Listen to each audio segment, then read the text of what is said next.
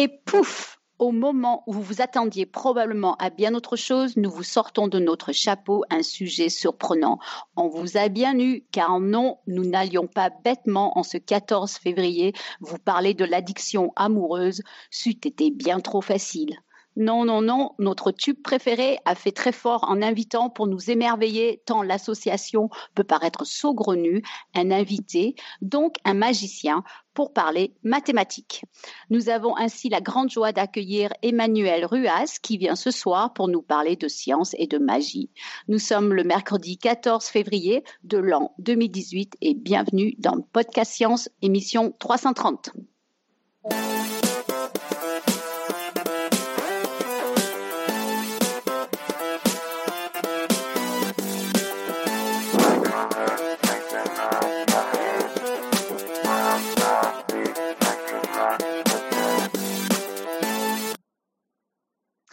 Voilà, et bien comme d'habitude, nous allons démarrer cette, émission par un tour de table. Donc euh, un tour de table avec Pascal indéfectiblement à la technique depuis le nord de la France. Qu'est-ce qu'il y a Salut tout le monde.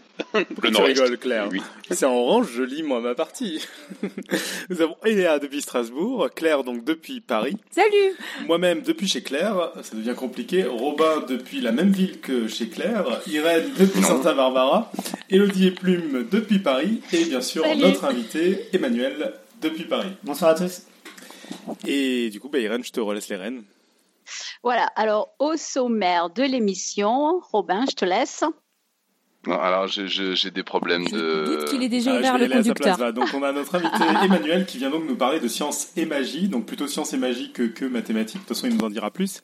Et puis on répondra aux questions venant de la chatroom, donc n'hésitez pas à poser des questions si vous en avez. Et puis citation et quiz du mois. D'ailleurs, je crois que j'ai oublié de te demander une citation, donc tu as une citation à trouver avant la fin de ton dossier. Ça marche, hein, je vais réfléchir en parallèle. Ah, sinon, tu moi faire de la magie pour te, pour te dédoubler. Sinon, moi j'en ai trouvé une très belle en fait. Non, c'est vrai. Hein. Euh, je n'ai aucun mérite, hein, mais bon. Euh, bref, donc, donc tout, comme bien tout le monde est prêt, eh bien, nous allons y aller avec notre dossier, donc les sciences et la magie. Euh, en revanche, est-ce que tu peux quand même nous présenter Emmanuel et nous dire comment et pourquoi tu l'as invité? Alors j'avais bien sûr pas du tout préparé, mais donc bah, Emmanuel, on s'est rencontré en faisant de l'improvisation théâtrale. Euh, je sais pas du tout pourquoi on a été amené à parler de magie.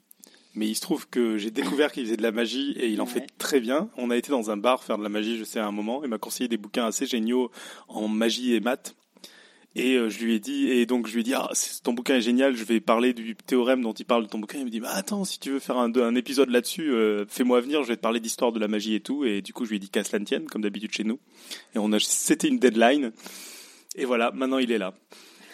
C'est à peu près ça. Hein. Ouais, c'est ça. Euh, et, en fait, euh, c'est même pire que ça. C'est qu'on avait parlé de, du lien art et science. Et on s'est dit, et utilisé, en fait, on était toujours déçus par les expositions qui présentaient, qui voulaient jouer entre euh, l'art et les sciences.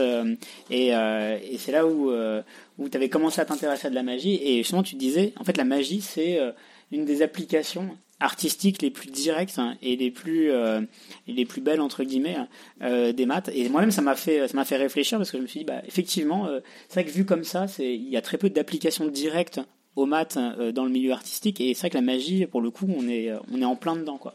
Ouais et même mm. c'est vrai que je me souvenais pas qu'on a eu cette discussion mais en fait ce que je trouvais très joli dans les maths et, la magie c'est que il y a des vrais résultats. Moi ce que j'ai découvert avec les bouquins qui m'a conseillé des vrais théorèmes de maths qui servent aux magiciens et en fait, tout le travail des magiciens consiste à quasiment faire de la pédagogie, c'est-à-dire à utiliser ces théorèmes et à les mettre en forme d'une manière où on croit que c'est magique, alors qu'en fait, c'est juste un théorème de maths euh, derrière. Alors, c'est pas tous les tours de magie qui sont mm. comme ça, mais il y en a certains qui sont très jolis et qui sont vraiment basés là-dessus.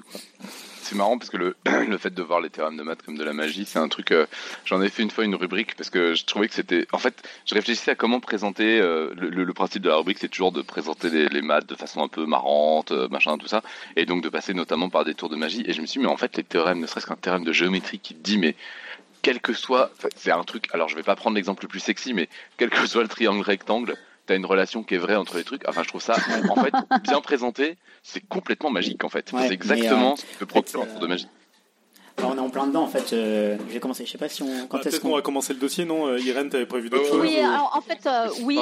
Avant que tu commences, ça va être compliqué.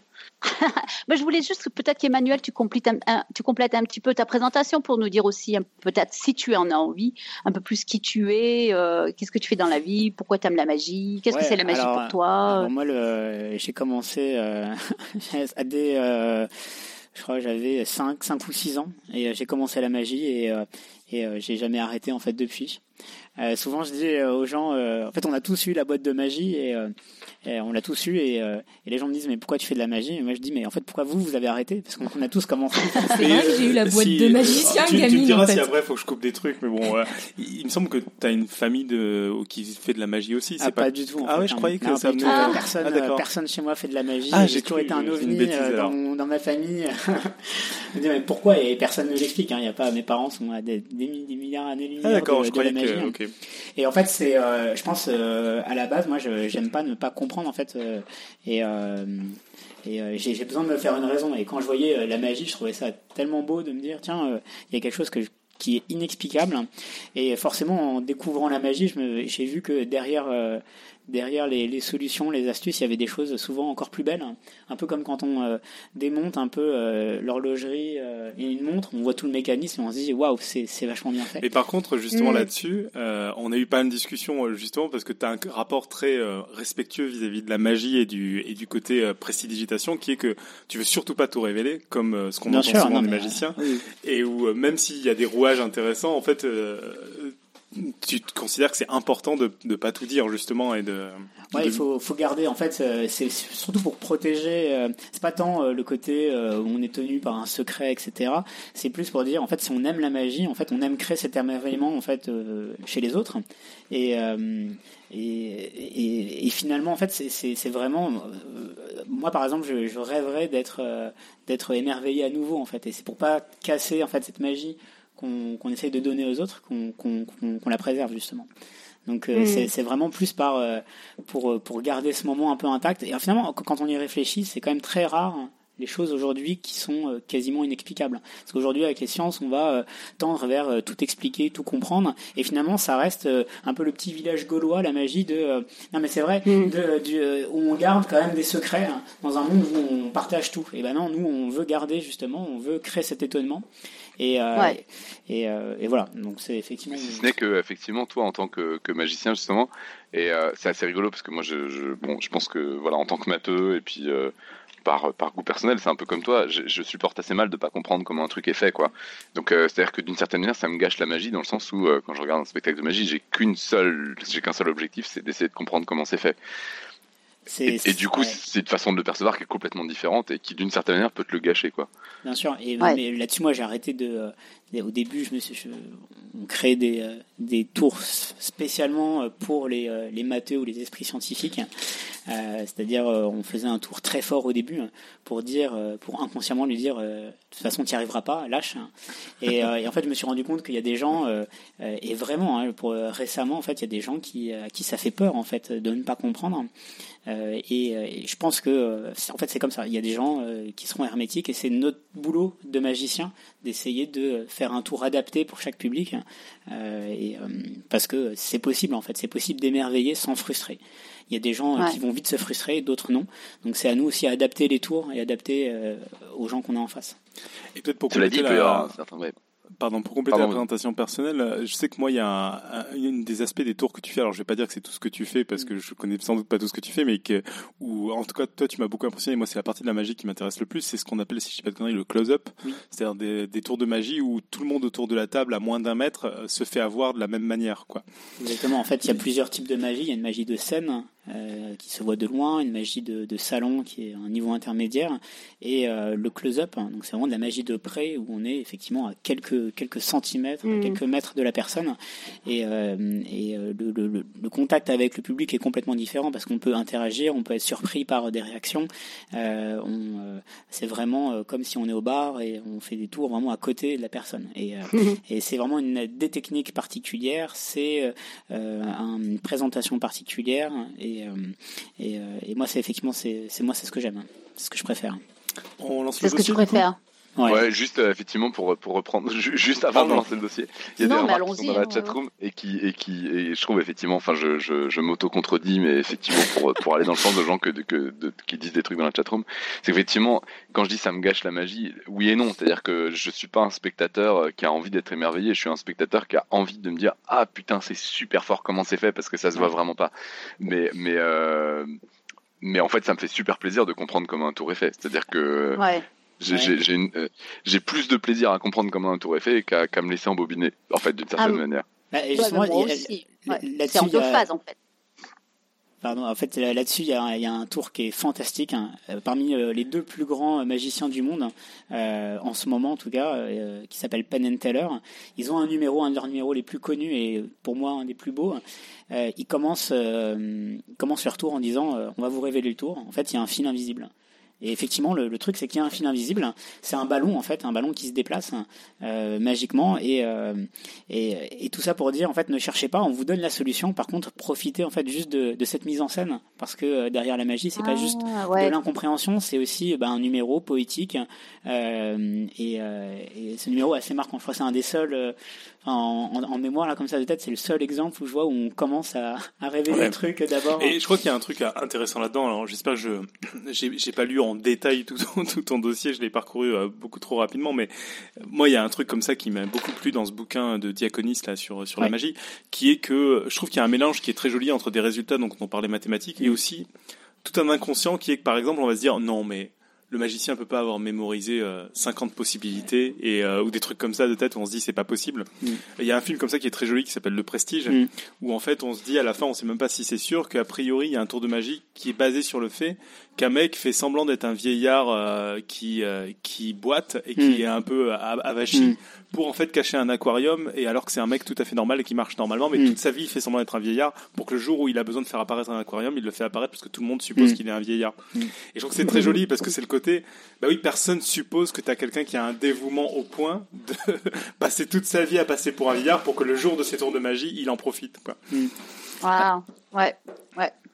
Ah, effectivement, tu as, as, des sacrifices souvent qui sont faits euh, par certains magiciens euh, euh, sans, sans, trop révéler, mais effectivement qui se font tatouer des choses sur leur corps pour justement uniquement faire un tour. Et, ah on se dit, mais non, c'est possible. Ouais, mais il, peut y avoir effectivement. Bah, dans le film, il y a deux jumeaux qui se coupent le même doigt pour faire croire en fait que c'est la même personne, parce que tout le monde se dit non, il y en a un qui a le doigt coupé, l'autre non. Et en oh. fait, bah si, quoi. Alors, je sais pas ça, si c'est de la dévotion. Ça. ouais, ah, c'est un, un, exemple un peu poussé à l'extrême. c'est un film, hein, c'est pas la vérité. Mais, je trouve ça joli d'avoir un mélange de vrais résultats et puis un mélange de non, mais c'est pas possible que quelqu'un soit mm. dévoué à ce point-là à un truc qui en fait sert à rien, qui est un tour de magie, quoi. Ah, mais complètement. Ah, c'est beau, c'est beau l'amour. On commence le dossier du coup? Mais je crois qu'on a déjà commencé quelque part, mais bon. Enfin, il a préparé quelque euh, chose quand même. Ah oui, oui, oui, oui. Non, mais c'est vrai que c'est fascinant de, de parler euh, avec des magiciens parce qu'on n'a on, on, on pas souvent l'occasion. Et c'est vrai que tout ça, c'est quand même fascinant, effectivement. Euh, Anyway, Emmanuel, euh, c'est à toi. Ouais, bah, effectivement, c'était déjà une bonne introduction et, euh, oui, pour exactement. Compléter, euh, compléter, cette introduction, en fait, ouais, la magie, quand on dit magie et science, et on couvre vraiment tous les thèmes scientifiques parce qu'à ma connaissance, je pense qu'en magie, il y a tous les sujets ont été ont été exploités, aussi bien la biologie, les animaux, la connaissance même anatomique des animaux. en fait, on va chercher, en tout cas, les magiciens vont chercher toutes les failles dans la nature, dans les sciences, pour créer, pour créer des effets. Euh, en chimie, par exemple, on a, euh, on a reconstitué depuis longtemps le tour des noces de Cana. On change l'eau en vin. enfin, visuellement. Hein, Attends, c'est les noces de Cana? C'est quoi les ça? Les noces de Cana, bah, dans la Bible, hein, où ah, Jésus change l'eau en vin. Bon, bah, c'est des ah. effets qu'on refait. D'ailleurs, je pense que tous les effets de Jésus, on les a refaits depuis. tu fous un petit coup de permanganate de potassium dans l'eau et c'est bon, t'as du vin. Facile. Euh, et jusqu'à même des sciences euh, un peu molles, quoi, comme la psychologie et euh, la sociologie, on, utilise certains résultats. D'ailleurs, le, mentalisme, c'est considéré comme de la magie Ouais, en fait, le, mentalisme, c'est une des branches de magie, et on utilise effectivement, sur vraiment, on utilise des, des concepts hein, psychologie, c'est la psychologie appliquée par certains. voilà, c'est dur de rentrer en détail, mais certains utilisent effectivement des résultats de psychologie euh, dans les tours de magie. clairement. Ouais. Et, euh, et là, effectivement, la présentation, ça va pas être, c'est plus de donner un, un panorama que de révéler des secrets, hein, mais de vous montrer vraiment les interactions qu'il peut y avoir euh, euh, entre entre les sciences et magie. Après, Alors, ouais. je, t'interromps encore, Bien mais c'est pour commencer, pour continuer l'introduction en fait. Il y avait, j'ai connu, j'ai un copain qui est, qui est très bon euh, magicien aussi ici, et il me disait plus on est scientifique et moins on arrive à comprendre en fait les tours de magie, parce qu'on essaie justement de, trop les comprendre, et euh, et les gens qui qui ont une approche scientifique ont plus de mal. Est-ce que c'est vrai hein? Alors oui, c'est vrai. Alors je vais donner euh, tout à l'heure en fait l'exemple d'un tour, d'un célèbre tour qui a été fait à Einstein hein, et Einstein euh, euh, avait pas réussi à le comprendre. Alors pourtant il y avait des maths dedans et euh, le, le type lui dit en fait Einstein, tu, tu cherches les maths, mais en fait c'est pas des maths. Hein. Euh, donc euh, Mm. effectivement, en fait en sachant le public qu'on a en face, c'est très facile de biaiser. hein. Euh, C'est très facile de biaiser justement. On sait qu'on a des que Mon scientifiques. réflexe de scientifique, c'est que maintenant, quand je vois un tour, je me dis la première chose auquel je pense qui est le truc du tour, je me dis c'est sûr que c'est pas ça. Mm. J'élimine déjà de base ça. Je me dis ok, quels sont les trucs auxquels j'ai fait le moins attention? C'est sans doute par là qu'il y a le truc. Ouais, ouais, ouais. c'est vrai Le truc le plus pervers que, que j'ai vu, c'était euh, le, le type qui te dit en direct comment il est en train de faire, sauf qu'en fait, euh, c'est pas ça. Ouais, c'était complètement autre chose. hein. Ça c'est c'est pas mal aussi, ouais. Moi, j'avais vu un tour aussi, euh, désolé, euh, euh, assez marrant, où en fait sur scène, il invitait quelqu'un et il lui faisait une sorte de close-up, sauf qu'il le faisait de profil et on le voyait de loin. Et de loin, on voyait que le tour était ridicule, le truc était ridicule, mais le mec sur scène se faisait complètement avoir. En gros, il faisait disparaître une balle et on voyait la balle passer au-dessus de sa tête. Mm. Ouais. Et lui, il s'en rendait pas du tout compte, alors que tout le monde voyait que la balle avait été balancée au-dessus de sa tête, quoi. Et ouais, Bah, ça, dans le genre, il y a le, le, le type de magie qui, euh, qui consiste à des affaires à quelqu'un, là, du, du- comment ça s'appelle euh, Enfin, du, de, de pickpocket, quoi, en gros. Il y a des, des, des gens, euh, je sais pas si vous avez déjà vu ça, mais c'est très impressionnant. Des gens qui piquent les montres, euh, qui piquent les, les, les, les Ah oui. cravates, qui piquent les Mm. machins et tout. Manu, va falloir qu'on le laisse avancer dans son dossier. Ouais, mais c'est, hyper intéressant parce qu'effectivement, c'est, euh, c'est- Oui. tout ça, ça rentre un peu dans la magie et dans plus dans la partie technique, mais, mais euh, effectivement, et, et c'est vrai que la magie, euh, on peut le voir, euh, ça peut être des numéros euh, juste de rôle en fait, où même on voit le truc. Et tout ça pour dire effectivement que, en fait, on, la magie, c'est pas forcément quelque chose d'incompréhensible ou d'impossible. Ça peut être euh, aussi l'étonnement. Et, euh, et c'est vrai quand on parle de science et magie, moi le truc qui me, vraiment l'idée qui, qui je pense qu'elle est hyper importante, c'est de dire, euh, en fait, la science est étonnante. En fait, il y a, y des choses étonnantes dans les dans les maths, hein, dans la biologie, dans le monde autour de nous, et, la magie va juste utiliser hein, ce qui a déjà d'étonnant euh, partout autour de nous. En fait, elle nous fait prendre conscience de l'étonnement qu'on est est entouré en fait d'un monde étonnant et, euh, et éveille un peu notre curiosité. Donc finalement, la, plupart des euh, la plupart du temps, la magie va juste apporter une, mini couche mais vraiment rien du tout à, ce qui existe déjà, à ce qui est déjà hyper hyper curieux. Et finalement, c'est peut-être ça finalement le le lien le plus fort, c'est que en fait c'est déjà étonnant quoi. Quand on va voir des maths où il y a des résultats improbables ou des, euh, des vraies curiosités mathématiques, en fait, il n'y a pas besoin de plus de magie. On va peut-être enrober un peu, mettre un peu de de, scénario, mais c'est déjà c'est déjà étonnant et éton- étonnons-nous en fait de ça. Et en fait, moi, je pas oh, euh, je compléterai ce que tu dirais en disant que c'est c'est presque une forme de pédagogie en, en, en elle-même, de dire c'est une manière de faire se questionner les gens sur les résultats, en fait. Ouais, exactement, exactement. euh, De pédagogie, mais même juste d'ouvrir le. Enfin, c'est pas tant pour expliquer quelque chose, mais c'est euh, pour voir le monde en fait, pour dire, euh, mais regardez, c'est c'est juste fascinant quoi. Tout ce qu'il y a autour de nous, regardons, euh, ça change de couleur. C'est c'est pas étonnant ça quand même que euh, quand on met un produit A avec un produit B, euh, ça. Non mais c'est vrai quoi. Non, mais d'ailleurs, au palais, au palais de la découverte. Les magiciens, ils parlent de chimie. On est quand même pas mal de gens autour de Ah, ouais. nous au palais de la pour le grand découverte. bonheur de On a pas mal de gens autour de nous du Palais de la Découverte. Au Palais de la Découverte, dans la partie physique, il y a une expérience en, électro, euh, en électromagnétisme où ils font léviter un plateau sur lequel ils mettent un chandelier qui s'allume. On est quand même pas très loin Ah oui, de non, ce qu'on peut appeler de la magie. Quoi. Et euh, du coup, effectivement, les, euh, les, euh, bah, en fait, ça, rejoint un peu le, début de l'historique, en fait, de ce lien. En fait, dès le début, la, science et la magie étaient un peu mélangées. Ce qui était, c'était étonnant de voir des, découvertes scientifiques, et on appelait ça quasiment magie. Les premières traces, alors qui est un peu l'exemple le plus connu dans l'histoire de la magie, les premières traces, c'était plus lié en fait aux automates. Il y avait un, ingénieur qui s'appelait Héron d'Alexandrie autour du 1er siècle, qui euh, en fait a, a vraiment créé les premiers automates. Et parmi un de ces, un de ces automates qui était assez curieux, c'était les portes d'un temple. et quand on allumait un feu devant pour faire des offrandes, et ben les portes s'ouvraient magiquement, automatiquement, ah. euh, avec un système en fait de pression, l'eau basculée, enfin sous, sous le sol, l'eau basculée sur un autre récipient qui enclenchait un mécanisme et qui, qui ouvrait les portes. Donc euh, dès le début, en fait, il y avait euh, des voilà le début de notre ère, il y avait déjà des, des applications. Après, effectivement, il y a un peu mm. un vide. Le premier voilà, vraiment le premier personnage vraiment marquant qui allie à la perfection science et magie, c'est euh, le fameux français Robert Houdin, Cocorico, euh, qui est euh, considéré comme le père de la magie et qui est, je pense qu'on pourrait faire toute une émission sur lui tellement que tout ce qu'il a fait est vraiment incroyable. aussi bien dans ses... Ah ben on te, on te prend au mot, tu viendras nous faire une émission sur lui. en fait, il a créé, donc c'est un, horloger à la base, il a créé des automates, il s'est pris de passion pour la magie et il a, il a, il a allié les deux. C'est un passionné de science. Il a déposé même de nombreux brevets scientifiques et c'est un des premiers à aussi utiliser l'électricité euh, à cette époque où on présentait l'électricité comme une attraction euh, avec euh, l'électricité statique euh, dans les dans les salons. C'était vraiment voilà, c'était étonnant, c'était c'était un peu magique. Alors il y a y a, il y a deux exemples qui que je trouve assez intéressants. Le premier, c'est euh, des horloges euh, magiques, où en fait, euh, il a créé des horloges, mais dont on ne voit pas le mécanisme. sur le dossier, j'ai mis, j'ai mis les photos. Donc, il y a un cadran qui est transparent, avec une, une aiguille qui est au milieu et qui tourne. Et on se dit, mais où est le mécanisme? Comment, comment ça fonctionne?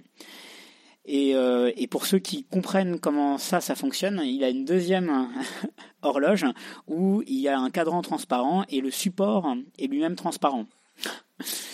Et, pour ceux qui comprennent comment ça fonctionne, il y a une troisième euh, horloge, mais que j'ai pas mis, où euh, il y a une horloge qui est carrée. Euh, donc peut-être que pour vous ça va pas, ça va pas plus vous aider, mais mais tout est transparent. Le cadran, donc c'est plus un cadran rond, mais c'est un cadran carré. Tout est transparent.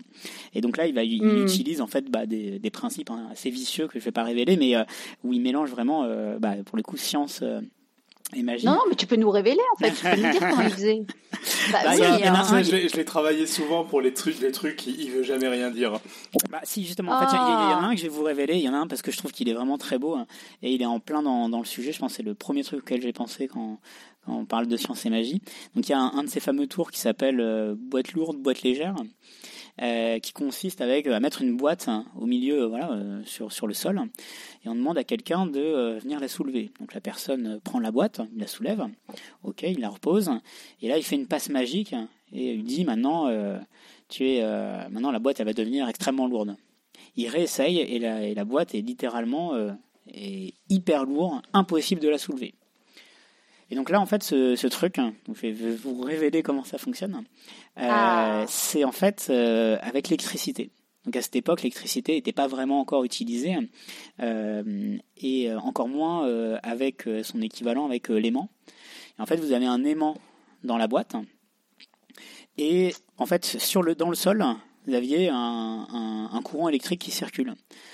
Donc quand la, la boîte hein, est posée au sol hein, et qu'on ne fait pas passer de courant, bah, on peut soulever la boîte. Hein. et quand on fait passer un courant, et eh bah, euh, ça crée, euh, ça, ça, déclenche l'aimant et impossible de soulever la boîte. Déjà pour l'époque, enfin déjà pour nous, je pense que si on voyait ça aujourd'hui, ça serait euh, assez étonnant. Mais pour l'époque où l'électricité n'était pas encore utilisée, c'était vraiment enfin, incompréhensible. Euh, et, ça, franchement, c'est, ça, c'est effectivement un bon exemple de euh, un temps d'avance. Pour le coup, c'est presque un temps d'avance. Hein. Et justement, d'ailleurs, euh, tu, tu connais des magiciens aujourd'hui qui utilisent justement des, des choses un peu en avance, genre de la mécanique quantique dans leur tour de magie? Alors, il n'y a pas de mécanique, enfin pas à ma connaissance. Hein. Par contre, en en technologie, sans, sans, en dire plus, mais euh, oui, technologiquement parlant, euh, euh, il y a des gens qui sont en avance hein, et, et, qui peuvent et qui peuvent voilà étonner plus d'un, même les plus grands experts.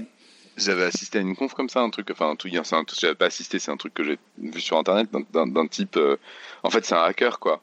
Mais il fait de la magie, parce que à partir du moment où tu maîtrises les technologies, Exactement. et qui en fait, qui en fait euh, c'était une conférence sur les dangers, tout ça, protégez-vous, faites Oui. gaffe quand même, machin.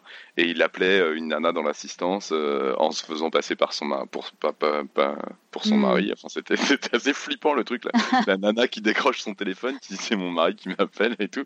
Et en fait c'était lui qui était en train de l'appeler, donc c'était c'était Ouais, Ouais. c'est clair Ouais. que ça- tu peux très vite faire de la magie. c'est tout à fait vrai. Dans, une certaine mesure, le hacker et le magicien peuvent, peuvent bien s'entendre.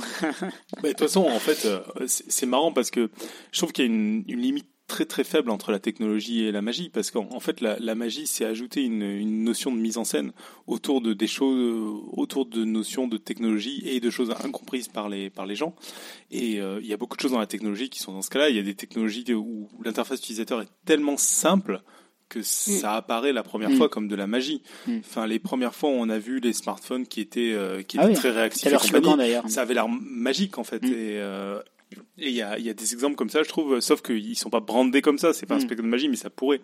Ah, complètement. Ouais, ça Bon, pourrait- tiens la, la citation, la magie c'est de la technologie mise en scène. Alors ouais, alors ma- ma- maintenant on a aussi conscience hein, de ça, c'est-à-dire qu'on sait que quand on va utiliser euh, de la technologie, les gens vont se douter. Donc euh, il y a aussi, euh, on, on peut l'utiliser, mais jamais directement. Euh, et d'ailleurs, on, on y viendra, ce sera plus dans la conclusion, mais euh, tous les tours qu'on présente sont, euh, ou que, que je vais vous présenter, euh, sont jamais appliqués aussi directement parce que euh, justement le lien est trop évident et pour des, des esprits un peu matheux ou scientifiques, euh, ça serait, je dirais pas évident de remonter le tour parce que ça l'est pas forcément mais ça serait Mm. euh, ça serait trop risqué en fait hein.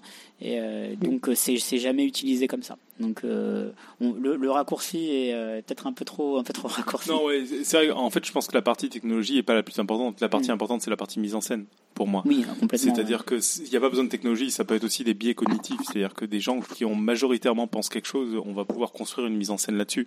Je pense que toute la clé là-dedans, c'est qu'il y a deux manières de réagir vis-à-vis d'une quelque chose qui est inconnu d'un point de vue technologique ou, au cognitif. Mm. Il y a une manière de, de réagir, c'est de dire bon, on va faire de la pédagogie pour l'expliquer. Il y a une autre manière de dire, c'est on va faire une mise en scène pour euh, pour faire réagir les gens dessus en étonnement, en, Mm. en perplexité, etc. C'est pour ça que je dis que c'est très proche de la pédagogie. C'est que c'est pour moi c'est une autre manière de réagir vis-à-vis de quelque chose Ouais. qu'on connaît et que les autres connaissent pas. Quoi. Mm. Eh bien, on va le voir tout à l'heure aussi. Le, on n'est pas obligé de l'utiliser, d'utiliser les, euh, par exemple les maths. On ne va pas forcément euh, exposer la méthode. On peut l'utiliser, mais euh, en fait, euh, comment dire On peut l'utiliser comme d'un temps d'avance, par exemple. Donc, on va pas forcément euh, dire tiens, je vais te faire un tour. euh, Tiens, pense à un nombre. euh, On va faire des multiplications. Mais en fait, toute cette partie-là peut être cachée et, euh, et on va ne présenter euh, aux spectateurs qu'une interface qui est complètement euh, épurée et, euh, et dont on va même pas lui parler de calcul, mais parce qu'on les aura utilisés différemment. Je vous donnerai un exemple tout à l'heure hein, qui, est, euh, assez parlant de, de ce que je suis en train de raconter. hein. Euh, sur effectivement magie et science, on, on les a souvent euh, opposés, mais euh, d'ailleurs il y a des moments en fait dans l'histoire où au contraire euh, les plus fervents défenseurs des sciences c'était les magiciens. Euh, pendant au début du XXe siècle, quand il y a eu un peu la, la mode du spiritisme, euh, bah, les magiciens euh, ont euh, euh, sont, sont montés pour s'insurger en fait de ces pratiques et de et dénoncer euh, les abus en disant attendez euh, ces gens-là vous racontent n'importe quoi euh, ils, euh, ils utilisent des trucages pour vous faire croire qu'ils parlent à des morts, pour vous faire croire qu'ils savent des choses sur vous. Euh, là, pour preuve, euh, on sait les refaire. Et donc là, vous avez un magicien assez connu qui s'appelle Houdini. Donc en référence, il s'appelait Houdini en référence à Robert Houdin. Comme quoi.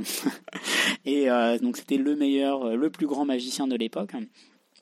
Qui sait, qui où il y a ré- réellement une confrontation entre Houdini et euh, les défenseurs du spiritisme, dont, euh, dont Conan Doyle, hein, celui qui a écrit les euh, Sherlock Holmes, hein, qui, était, qui était vraiment à fond sur le spiritisme, surtout sa femme aussi, et qui, et qui même pensait que Houdini faisait semblant d'être un magicien, et qu'il était vraiment quelqu'un avec, avec euh, des pouvoirs, et qui utilisait sa, sa, son, son statut de magicien comme, d'une, comme une couverture. Donc et il était persuadé, hein, persuadé de ça. Donc c'est assez étonnant. Il y a un autre exemple dont on a parlé. Il y a un autre, pardon, il y a un autre exemple dont on a parlé qui est euh, James Randi, Hmm. Qui, euh, qui lui a beaucoup travaillé à, à détruire les, les altersciences, typiquement l'homéopathie ou des choses comme ça. En révélant, et je crois que le spiritisme aussi, il me semble, en révélant Exactement, justement ouais. des méthodes de manipulation qui sont utilisées par les magiciens, mais dans un cadre de spectacle, et qui étaient utilisées pour le coup par les alters scientifiques dans un cadre de manipulation, en fait. Hmm. Exactement, James Randi, c'est une des figures aussi, et notamment aussi face à Yuri Geller, on se souvient Yuri Geller qui arrive sur les plateaux de télé en disant qu'il peut tordre les cuillères. euh, ou euh, voilà tordre des objets. Et Gérard Majax, mm. hein, le magicien de l'époque, euh, euh, bah, expliquait ouvertement à la télé ses trucages et montrer qu'il pouvait lui aussi refaire euh, exactement la même chose. D'ailleurs, on fait une spéciale dédicace à, à, notre cher ami de France Culture qui nous a demandé sur Twitter si on recevait Gérard Majax. Désolé, c'est pas Gérard Majax, on reçoit Nicolas. Qui c'est qui a demandé son, ça? euh, Je sais plus son nom de famille. c'est Nicolas Martin. Nicolas Martin, c'est ça. Et ah donc voilà, il, ah. il, nous a tweeté avec des photos de Gérard Majax. Vous recevez Gérard Majax, c'est un gros fan de Gérard Majax. Donc on en a au moins parlé. Il est encore vivant, Gérard Attends, mais il, ouais, il, est, encore... il est vieux. il est vieux. Il est pas tout jeune, non ouais. Non, non, il est pas tout jeune. Hein. Mais euh, ah. il est, il est encore en vie. Enfin, à ma connaissance. Hein. Tu et tu l'aimais bien? Tu trouvais qu'il était bon? Euh, Joker. Excellent. ok, on passe. Ok. euh, alors, on peut te demander pourquoi Joker parce que en fait moi c'est je suis curieux de voir pourquoi il y a des pourquoi il peut y avoir des positions comme ça sur des magiciens. Si t'as pas envie de répondre, dis-moi non. Hein, mais pourquoi tu peux avoir un avis positif ou négatif sur un magicien Non, euh, mais après c'est c'est des affinités, c'est-à-dire que euh, on peut euh, déjà je reconnais que euh, il a incarné d'un point de vue des, du public français une image de la magie. Après après, c'est surtout des affinités qu'on a avec euh, son style, ses tours euh, et, euh, et, sa manière même de, de, montrer la magie. Mais après, voilà, c'est vraiment des. Enfin, je ne retire pas du tout ce qu'il a incarné. Et il y en a d'autres, même actuellement, qui, voilà, qui sont connus, que j'apprécie pas forcément. Enfin, j'apprécie pas leur style ou, le, ou voilà l'image qui renvoie de la magie. Néanmoins, bah, je reconnais que il, voilà, c'est un vrai job et voilà, mais c'est pas. Enfin, ok, pas de problème. Je non, ouais, euh, c'était pas euh, En fait, j'aime bien que, que remonte non, cette idée qu'il y a un style en fait. Et c'est, bien sûr, il y a un style. Ça. Bien moi, sûr. moi, il y a pareil, il y a des mathématiciens où. voilà, ouais, je reconnais que c'est du bon travail, mais le, ah, leur ah, style attention est... ce que tu vas voilà, dire. Quoi. Non, mais moi, il y a des styles, quand je vois des matchs, je me dis oui, d'accord, mais c'est, c'est des styles qui me parlent pas ouais, du tout, non, en mais fait. Si, si, complètement. Et sauf qu'ils ont des bons résultats, mais euh, voilà. Moi, la, la, la, meilleure analogie que j'ai trouvée hein, pour la magie, c'est la cuisine. Euh, non, mais vraiment, parce que euh, c'est ah exactement bon pour décrire pour décrire la magie. Moi, je dis, c'est comme la cuisine. Euh, on a des techniques, on a des recettes, on les adapte, et on a évidemment la touche secrète hein, qu'on ne révèle pas. Parce que c'est c'est pas dans tous les domaines où il y a une touche de, de secret. Et la cuisine, alors ça, ça, alors ça parle bien. J'aurais Oh, j'aurais jamais pensé qu'on puisse faire une analogie entre un tour magie et la cuisine, mais maintenant que tu le dis, ah, mais pour moi, il y a, y, a, y a, tout. Hein. Enfin, pour moi, c'est exactement la même chose. Hein. Dans la cuisine, ah. ne serait-ce que le rôle de la mise en scène dans la cuisine, bah tu ouais. peux pas le nier, quoi. Bien sûr. euh, du coup, en fait, euh, après, euh, si, si on suit un petit peu l'histoire, en fait, il y a, y a euh, début euh, début 20e, même courant 20e, toute une vague de même de mathématiques. Donc là, je vais c'est plus trop pour parler des maths, mais plus pour enfin des, de la magie, mais plus pour parler des maths hein, ou même des sciences. Il y a toute une vague qu'on appelle euh, voilà les mathématiques récréatives, qui sont un puits, mais vraiment une, euh, un, un puits d'inspiration pour les magiciens parce que c'est là où on va retrouver toutes les euh, curiosités mathématiques, les énigmes, les problèmes de logique, les puzzles, sur lesquels, euh, enfin en tout cas pour moi, c'est clairement une source d'inspiration euh, pour pour créer des tours. Parce qu'en fait, y a, les tours sont quasiment déjà là. En fait, on nous les présente déjà sur un plateau, donc c'est extrêmement facile de partir comme matière première de, de, de, ça. Mais ce qui est très intéressant, je trouve, c'est que dans la plupart de ces mathématiques récréatives, le côté mise en scène est très peu travaillé. En fait, c'est assez oui. brut, quoi. C'est de la matière première, en fait. Exactement. Donc c'est et d'ailleurs même souvent c'est pas forcément la vocation. Euh, euh, je dis pas qu'on peut faire forcément des tours miraculeux avec, mais on va créer En fait, ça va, être plus un prétexte de présenter ça, de présenter ces curiosités à quelqu'un, euh, parce qu'on va y, rajouter une histoire, parce qu'on va jamais forcément l'utiliser brut, mais par exemple, ça peut être euh, une première partie d'un tour, euh, une bonne introduction. Tiens, voilà, il y a telle curiosité, hop, ça attire l'attention et on peut enchaîner après avec un vrai tour de magie.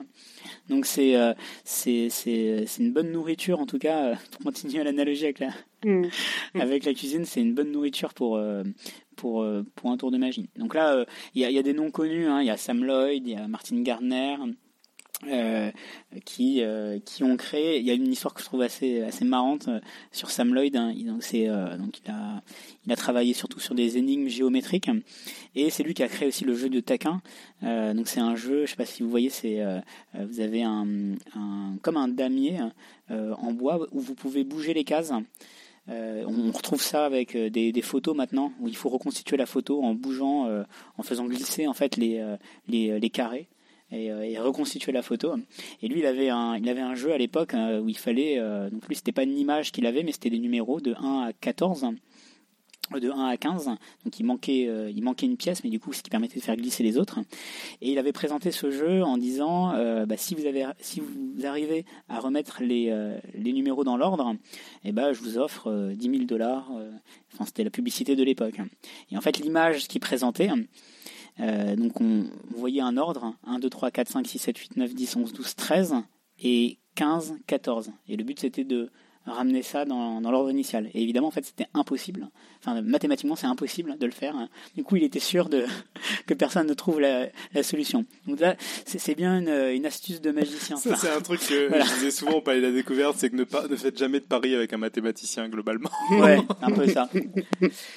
Et sinon, Martin Gartner, euh, qui est euh, voilà, qui est euh, une référence en tout cas, qui est journaliste scientifique hein, de, scientifique américaine, qui est décédé il y a quelques années. Et c'est lui qui a popularisé un certain nombre de concepts mathématiques, donc les pavages de Penrose, des, flexagones, des fractales, et qui était magicien aussi et qui a vraiment creusé en fait ce lien. Euh, il y a par exemple euh, euh, ce qu'on appelle les bandes afghanes, c'est tirer des anneaux de Mobius. En fait, quand on prend un anneau de Mobius et qu'on découpe, qu'on le découpe sur la, sur, sur la largeur, eh bien en fait, on, on arrive à deux anneaux qui sont enclavés. C'est une curiosité. Tu, pour les auditeurs qui connaissent pas, tu nous expliques ce que c'est l'anneau de Mobius. De Mobius, c'est un anneau, hein. mais donc si on devait le construire, c'est extrêmement difficile à décrire, mais il faut s'imaginer un bracelet qu'on coupe et en fait on va on va faire une torsion euh, d'un des bouts et le recoller. Donc en fait c'est une bande euh, une bande mais qui est euh, qui est torsadée mais que qu'une seule fois. Autrement dit, si ah, jamais on prend mon alliance, Irène. autrement non, mais moi je sais ce que c'est, mais autrement dit, si on prend, si on fait glisser avec le doigt le long d'un côté, en fait, on va retomber sur l'autre. En fait, c'est une seule et même, c'est un seul et même côté. Mhm, mhm. Si je me demande, quand on le découpe au milieu dans le sens de la longueur, ça donne pas deux anneaux imbriqués, ça donne un seul anneau. Ça donne une seule bande. D'accord. Alors c'est, ça donne une seule bande, hein. Ouais. En fait, ça, en fait, bah, ah ouais. Alors, En fait, le, le, le, truc, c'est que si tu prends un, cylindre et qu'on coupe en deux, ça, peut peut-être être la, façon la plus claire de, raconter les choses. Quand, quand, on prend un cylindre et qu'on le, coupe dans le sens de la longueur au milieu, de la bande, ça va clairement donner deux cylindres. Mais si on prend un ruban de Möbius, en fait, c'est une bande et on a fait un demi-tour avant de coller les deux extrémités entre elles. Ce qui fait qu'effectivement, ce que tu disais, on a, on a, il y a un seul bord, c'est-à-dire que plutôt que de côté, de, de face, le truc qui fonctionne bien, c'est de se dire, il y, a, un seul bord, c'est-à-dire qu'on part euh, du bord qui est face au public et on vient euh, face au bord qui est face à nous. Enfin, pardon, je dis face au public parce que d'habitude j'explique que ça fait du public.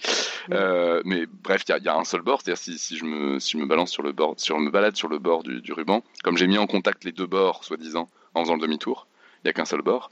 Et quand on découpe dans le sens de la longueur, ben, on ne touche pas à ce bord-là. Donc il peut pas se séparer en deux. Euh, ça contredit pas ce que tu es en train de dire. C'est-à-dire, c'est étonnant quand on coupe un, un anneau entre guillemets en deux que ça en fasse qu'un seul. en, fait, pour que ce soit deux anneaux imbriqués, il faut faire deux demi-tours. Ah voilà, c'est ça. Parce que je confondais en fait avec un demi-tour ou deux demi-tours. Je pensais que un demi-tour c'était deux anneaux enclavés et deux demi-tours c'était une seule et même bande. Du coup, c'est effectivement, bah, du coup, c'est l'inverse. C'est le contraire. D'ailleurs, on peut faire même la logique inverse, c'est-à-dire que euh, on peut prendre un objet, c'est-à-dire comme un élastique, et le découper comme pour faire un, double du coup Mobius. Et, euh, euh, et, du coup, on va avoir deux élastiques enclavés. Si on prend un, un donut, par exemple, on peut s'amuser à le découper en suivant euh, les torsades de, d'un double anneau de Mobius. Et du coup, on aura deux, deux donuts hein, qui sont enclavés l'un dans l'autre. Je crois que Robin avait essayé de le faire, mais avec un vrai donut, c'est compliqué. J'avais essayé de le faire, je l'avais fait et j'avais parfaitement réussi. Donc nous avons, de mémoire. À je l'avais fait, il y a des photos qui témoignent. à l'émission que nous avions fait à, à Lyon euh, sur euh, une. euh, C'était quoi Une émission presque parfaite sur la, sur la, la bouffe. Ah, d'accord. Alors, il y a, il y a aussi il y a, il y a une curiosité que j'aime bien. C'est euh, c'est Harry Heng. Harry Heng, c'est euh, c'est un prof euh, en fait qui était un, un prof pour élèves surdoués. Et en gros, pour stimuler ses élèves, il s'est mis à créer des objets impossibles.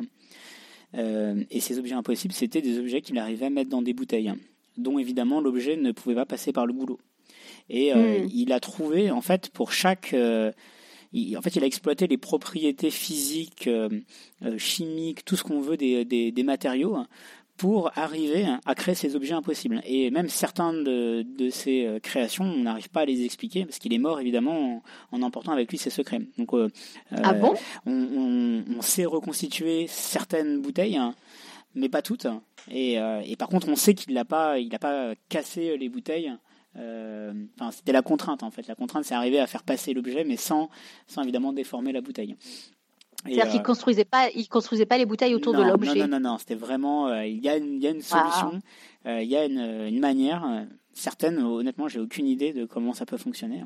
Euh, mais Ah. je trouve que c'est un, un exemple assez intéressant de, de, de mélange.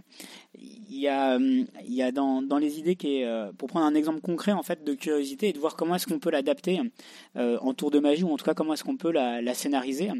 Il y a euh, un problème qui est, qui est assez connu, qui est le problème de- du missing square, donc le, le carré manquant, euh, où on a euh, une sorte de tangramme euh, qui représente un triangle.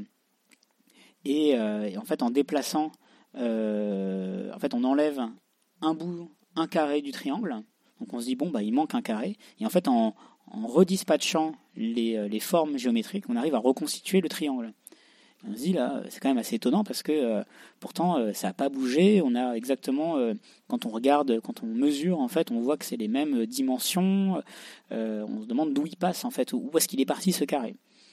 Donc euh, pour pour reformuler pour ce, parce que je pense que c'est une image que vous avez tous déjà peut-être aperçue ici ou là.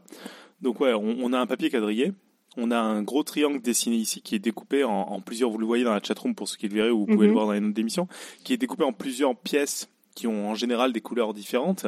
Et en fait, en repositionnant les pièces, ben, on a un triangle qui a l'air de faire la même taille, mais où il y a un carré en moins en fait. Et du coup, c'est très étonnant parce que on a les mêmes pièces, on a deux triangles qui ont l'air d'être les mêmes, mais il y en a un qui a une aire, qui a un triangle qui contient un carré de moins que l'autre.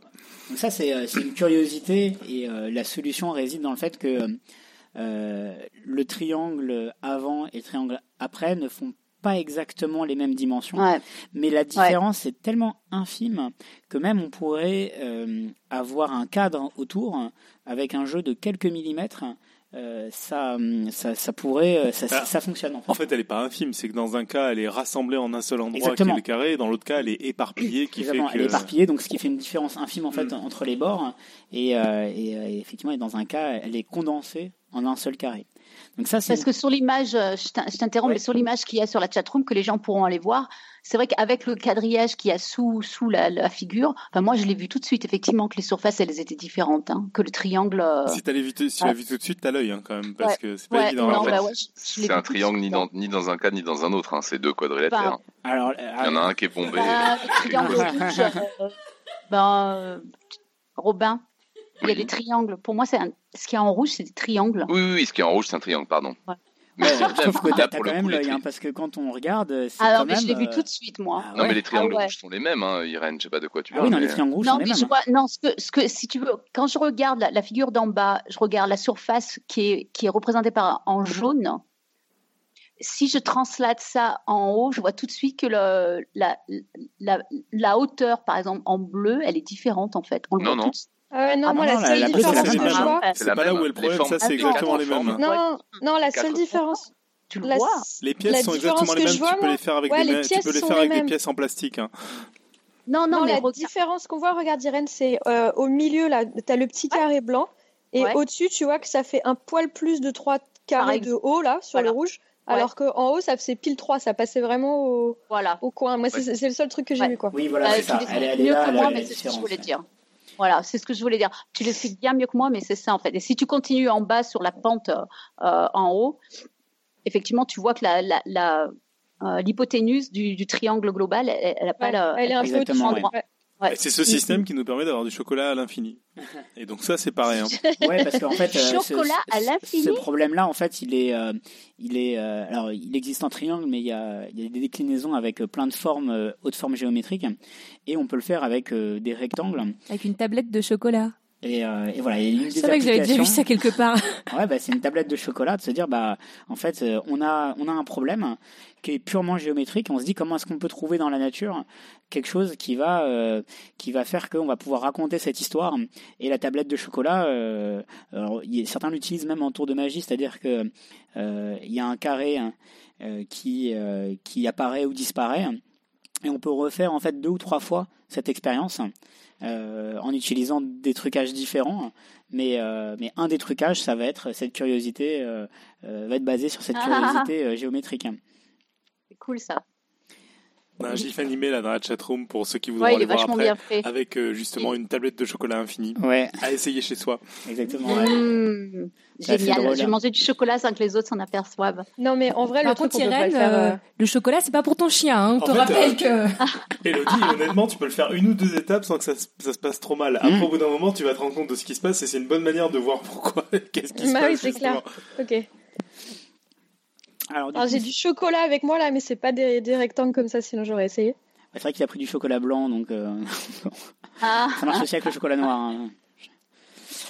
Euh, sur sur euh, si on passe, en fait, ça c'était un peu euh, voilà un peu l'historique euh, euh, des, euh, des des liens qu'il peut y avoir entre euh, science euh, science et magie. Si on, on rentre un peu plus dans la partie maths, maths et magie, donc euh, là il y a encore un un, un, un univers et c'est vrai que je, je le disais c'est dur de faire des tours euh, 100% à des matheux en plus sachant qu'on va faire des tours euh, sur les maths euh, normalement, il y, a un- il y a un truc que je fais souvent euh, à, à des matheux qui n'est pas dans le dossier, mais euh, je suis juste curieux de tester en fait. Donc, euh, je dis pas que c'est un, un tour, c'est plus une expérience. Euh, je sais pas qui est volontaire. Euh, Je pense Robin. Robin. Robin est la bonne cible. Mais, euh, voilà, je- Désigné volontaire, c'est vraiment un test. Donc le, le but, ça va être de, euh, c'est une simple addition. En fait, il va falloir additionner. Je vais te donner des, euh, des chiffres, des nombres, et il va falloir à haute voix les, euh, les additionner au fur et à mesure. Ah, je, je crains de déjà connaître sans vouloir du tout me Ah deviner. mince. Alors, Ça me dit vraiment grandement quelque chose. alors peut-être quelqu'un qui connaît pas. Non. bah, vas-y, tup. Moi, mais je suis mauvais en addition, moi. Ouais. Ah, Ouais, je c'est pour ça que j'ai bien. pas osé Moi aussi, dire oui. mauvais en addition. Ouais, c'est clair, c'est pour Bon, ça, on moi, y pareil. va. On y va. Alors, 1000, 20. Tu peux additionner au fur et à mesure. hein. Non, mais à haute voix. peux à haute voix. 1020, Vas-y, pardon. Ouais. 1000, 2020, 30, 2050, 1000, 3050, 20, 3070, 1000, 4070, 30. Euh, 4100. Ah, voilà. ah, Ça. Ah, C'est c'est J'ai bien fait, 3070, j'ai bien il fait l'a de fait. pas le faire parce 4100. que je connaissais et Ouais. je suis impressionné que tu te sois pas fait avoir. Non, mais en fait, euh, Ah. honn- honnêtement, même sur, euh, sur les, euh, même sur les, les gens qui sont à l'aise avec les chiffres, euh, à peu près 8 fois sur 10, ça marche. Donc là, ça n'a pas marché. C'est faire quoi, en fait, les, les gens disent intuitivement 5000. Ah, oh, comme je me suis fait avoir, mais alors à fond. Et, euh, et en fait, ça, s'explique en fait. Et donc c'est pas du tout, euh, c'est pas du tout sûr à 100%. hein, ça dépend. euh, effectivement, si on fait l'addition, euh, c'est 4100.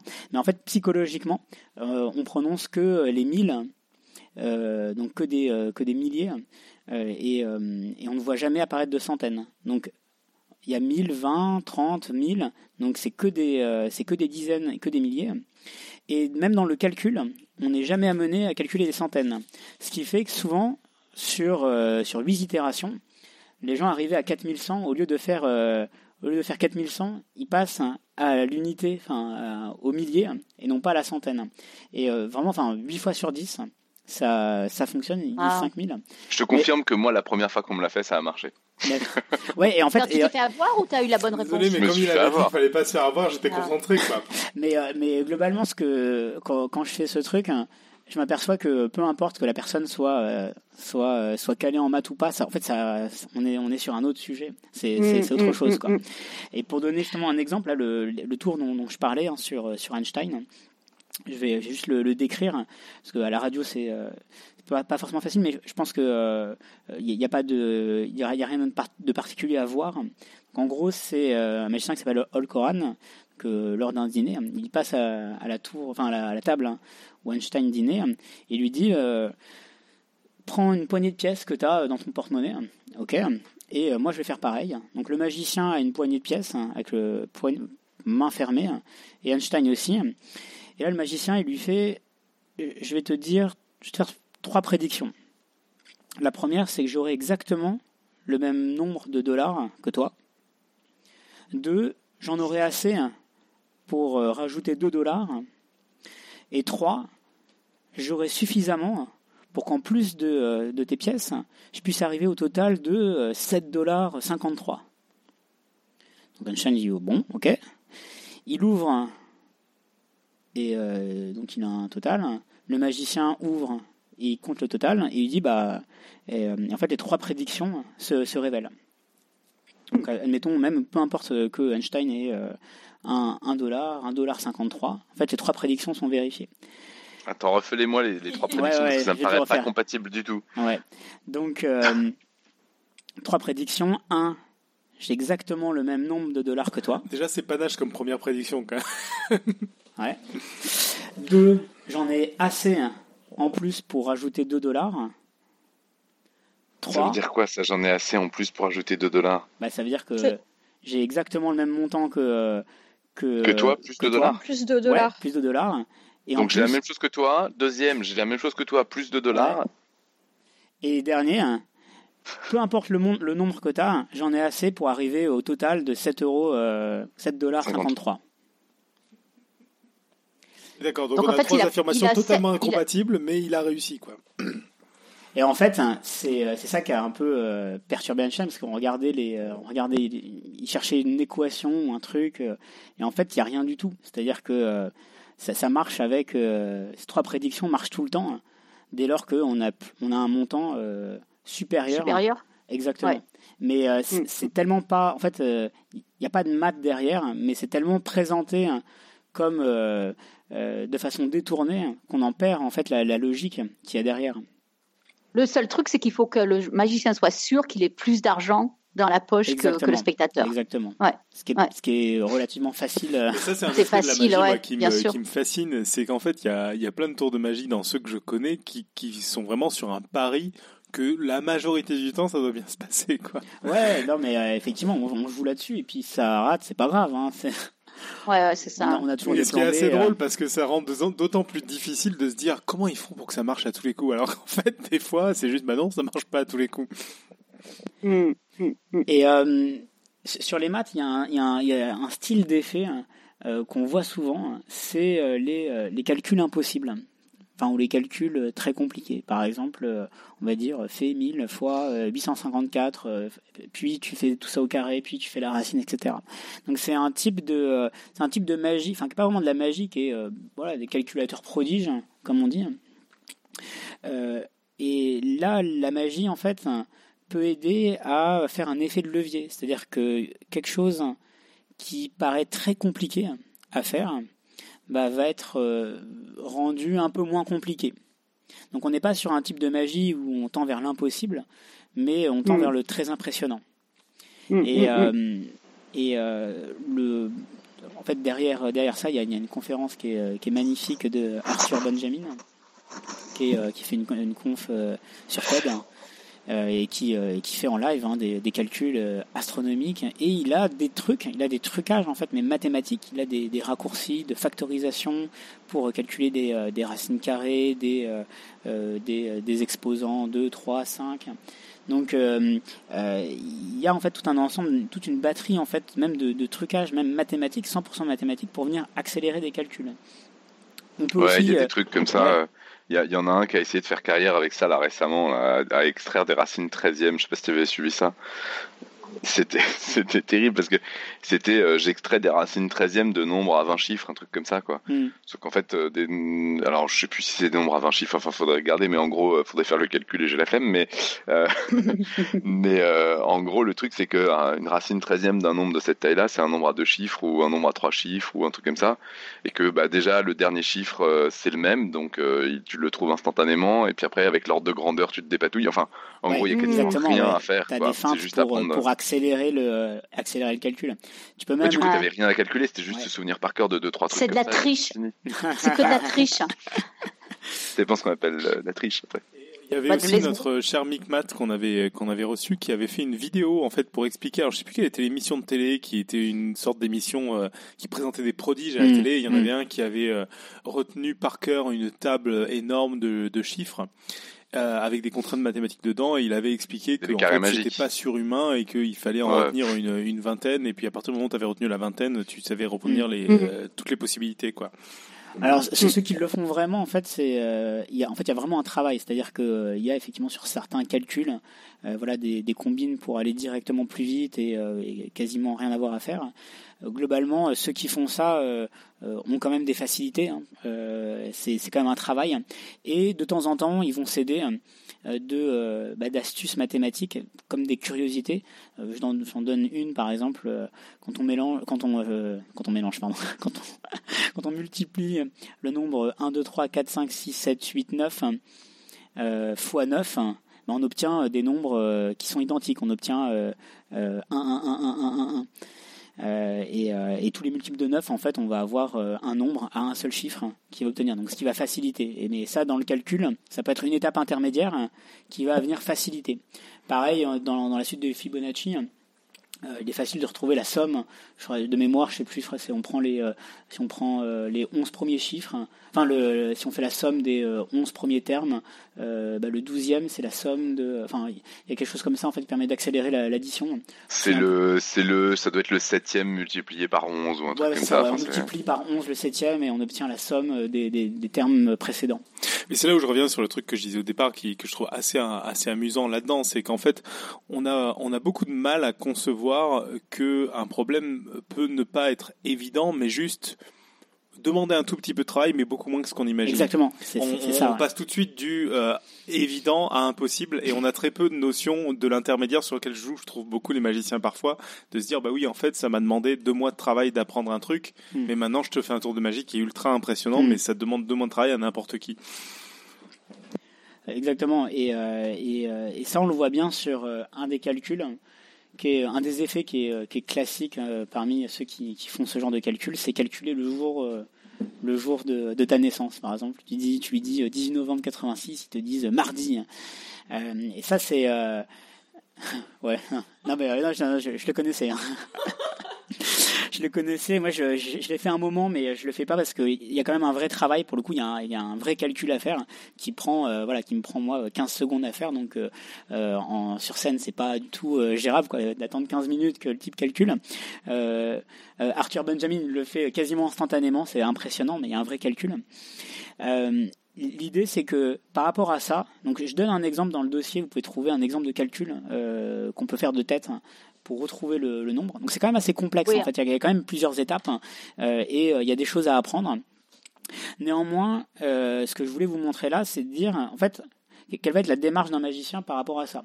Donc soit je travaille hein, et je fais, euh, j'apprends ma formule et, euh, et, euh, et je la taffe à fond et j'arrive à, à, à être en moins de deux secondes à sortir le, à sortir la date, hein, enfin le, le jour, ce qui est une première étape, mais ce que beaucoup font.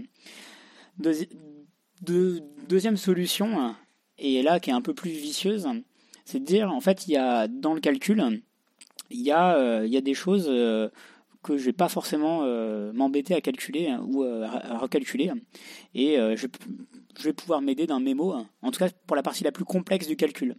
En tout cas, en l'occurrence, la partie la plus complexe du calcul, c'est celle qui est liée à l'année. Par exemple, si je vous dis, voilà, 1984, il y a un code hein, qui est lié à l'année qu'il faut calculer. Ce code, il est vraiment très long. Et c'est le même pour Mm. chaque année. Et là, on peut se dire, moi, si je suis magicien et si je voulais vraiment faire ce tour tous les jours, ben, en fait, j'aurais un mémo dans mon téléphone et je trouverais un prétexte pour dire, euh, tiens, t'es né en quelle année? Ah regarde, on va voir, euh, c'est euh, c'est quoi, je sais pas, l'année du chien selon le calendrier chinois. J'en profite mhm. pour voir ma, ma fiche, avoir le numéro et puis sortir une info. Et puis quelques quelques minutes après, je lui dis tiens en fait on va on va essayer quelque chose. Je vais je vais te demander ton année complète de naissance. tu m'as dit 86, mais j'ai besoin de savoir le mois et le jour. Et là, les calculs sont complètement simplifiés. Euh, ah il, y a, quelques additions à faire et euh, un peu de modulo, mais vraiment rien, rien de bien compliqué. Voire même, tu paries sur le fait que ton audience a une gamme d'années assez restreinte d'années de naissance. Quoi. Voilà, et euh, c'est voilà, c'est aussi une méthode hein, d'apprendre uniquement une tranche d'années et qui vient limiter mm. les calculs. Et ça, c'est le genre de finesse en fait que un magicien va, va utiliser pour bah, pour venir simplifier, soit rendre le, la chose accessible il euh, y, a ça, il y a une autre, une autre idée qui est de dire si on prend, si on change le thème et qu'on dit au lieu de calculer ton année de naissance, euh, on présente ça euh, du style moi je m'organise hyper bien au boulot, regarde je connais, on me donne une date de réunion, je te donne le jour et vous travaillez uniquement sur l'année en cours, sur 2018. Vas-y, donne-moi une date de l'année, hop, c'est jeudi. Et, et, là, pour le coup, les calculs sont aussi extrêmement facilités. Et en fait, derrière, ce que je veux toucher, c'est que l'effet produit par le spectateur est le même. C'est-à-dire qu'on arrive à calculer une date euh, sur le calendrier euh, euh, avant 1800 ou sur l'année en cours. En fait, l'effet produit par le spectateur est exactement le même et on a besoin de rationaliser en fait, de dire c'est quoi la, charge d'effort que je suis prêt à mettre pour l'effet ressenti par le spectateur? Si c'est exactement le même, pourquoi est-ce que je vais m'embêter à, euh, à, faire des calculs de, de malade? Si au final, euh, dans, l'esprit du, spectateur, je suis capable de calculer, euh, de donner instantanément le jour avec une date. Et c'est là où je trouve que ça rejoint énormément la technologie parce que c'est les approches qu'ont la plupart des, des, entreprises très innovantes qui se disent en fait on va régler, on va rendre magique le cas pour 90% des gens, mais il y a 10% qui marchent pas du tout Exactement. en fait. Exactement. Ça c'est clairement le dosage de euh, euh, du besoin et de l'effort pour euh, pour réaliser ça quoi. On le voit dans des développements informatiques par exemple, oui, j'ai une nouvelle fonctionnalité que que j'ai besoin de faire mais ça me coûte tant et ça va me prendre 6 mois et pour toucher seulement 10% des gens, bah finalement, j'ai pas besoin de le faire quoi. Et c'est pas grave mm. quoi, j'assume. Hein. Bah, on a le même raisonnement effectivement en magie. euh, euh, y a, je, donne un autre exemple hein, euh, dans le dossier, mais que je vais pas détailler ici parce qu'il il serait un peu long et euh, par, par radio euh, un peu compliqué. Je vais directement passer en fait au, en fait, aux cartes et aux ah. mathématiques. Parce moi, depuis que j'ai lu le bouquin qui m'a conseillé, maintenant j'ai toujours un jeu de cartes que je n'utilise jamais dans mon sac parce que euh, j'ai découvert des tours incroyables dans ce bouquin justement et des liens aux maths incroyables. Ouais, alors il y, en a des beaux hein, et, euh, et, euh, et, franchement, et je, je, vais vous expliquer. Mais c'est quoi ce livre? Mais ah, je vous dirai à la fin, c'est Magical Mathematics et euh, qui, qui, est passionnant parce que euh, bah, il décrit, euh, c'est un vrai magicien, mais je pense que t'en parleras mieux que moi, Manu, et où et il décrit un peu les tours, il donne des exemples et c'est hyper intéressant parce que tu, tu découvres tout un monde euh, alors, ce qui est marrant d'ailleurs, c'est une approche des cartes qui est très euh, mathématique, alors que dans les cartes, moi, il y a un truc que j'aime beaucoup, qui est la manipulation, mm. où en fait, il y a tout un travail, moi, que j'ai découvert, qui est d'apprendre à manipuler les cartes de manière assez efficace, euh, vraiment de, de, manipuler avec les mains, qui est très peu mathématique. Et je trouve que le mélange des deux est très joli, quoi. Mm. C'est-à-dire quand en fait, on essaie d'aller vers là où les théorèmes marchent pas très bien et de résoudre les problèmes où les théorèmes marchent pas très bien via de la manipulation. Et là, mm. on arrive à des tours qui justement font un arrêt science qui est très joli, parce qu'on a mis toute une mise en scène pour résoudre les problèmes des théorèmes qui marchent pas, quoi. Mais c'est vrai que les, euh, les cartes hein, sont euh, une, euh, une hyper belle illustration des mathématiques, parce que déjà on l'utilise beaucoup pour illustrer des, des problèmes de, pro, de, de, proba, par exemple, de statistiques, etc. Et, dans le bouquin, je crois que le truc le plus joli que j'ai vu en lien maths et, et cartes, c'est de se dire, finalement, un mélange, c'est on va prendre des cartes et on va les réordonner d'une certaine manière, donc c'est des concepts mathématiques qui mm. existent hors des cartes, et qu'en fait, ce qui va intéresser les magiciens, c'est de trouver des manières de, de faire bouger les, les mélanges de manière à ce qu'il y ait des, des choses qui restent constantes. Mm. Et ça, c'est vraiment une manière de faire les maths, c'est-à-dire c'est de dire, ben voilà, avec ce mélange-là, ben je peux t'assurer que la septième carte restera à la septième position. Mm. Et ça, c'est du pain béni pour un magicien. Si tu lui dis, je fais croire au public que je mélange n'importe comment mes cartes, mais je sais que ma septième carte, ça reste au même endroit, il a plus qu'à raconter une belle histoire mm. autour. Et t'as un tour de magie, en fait. Alors, c'est pas vrai de tous les mélanges. On va voir justement oui, bien sûr. un certain type de mélange.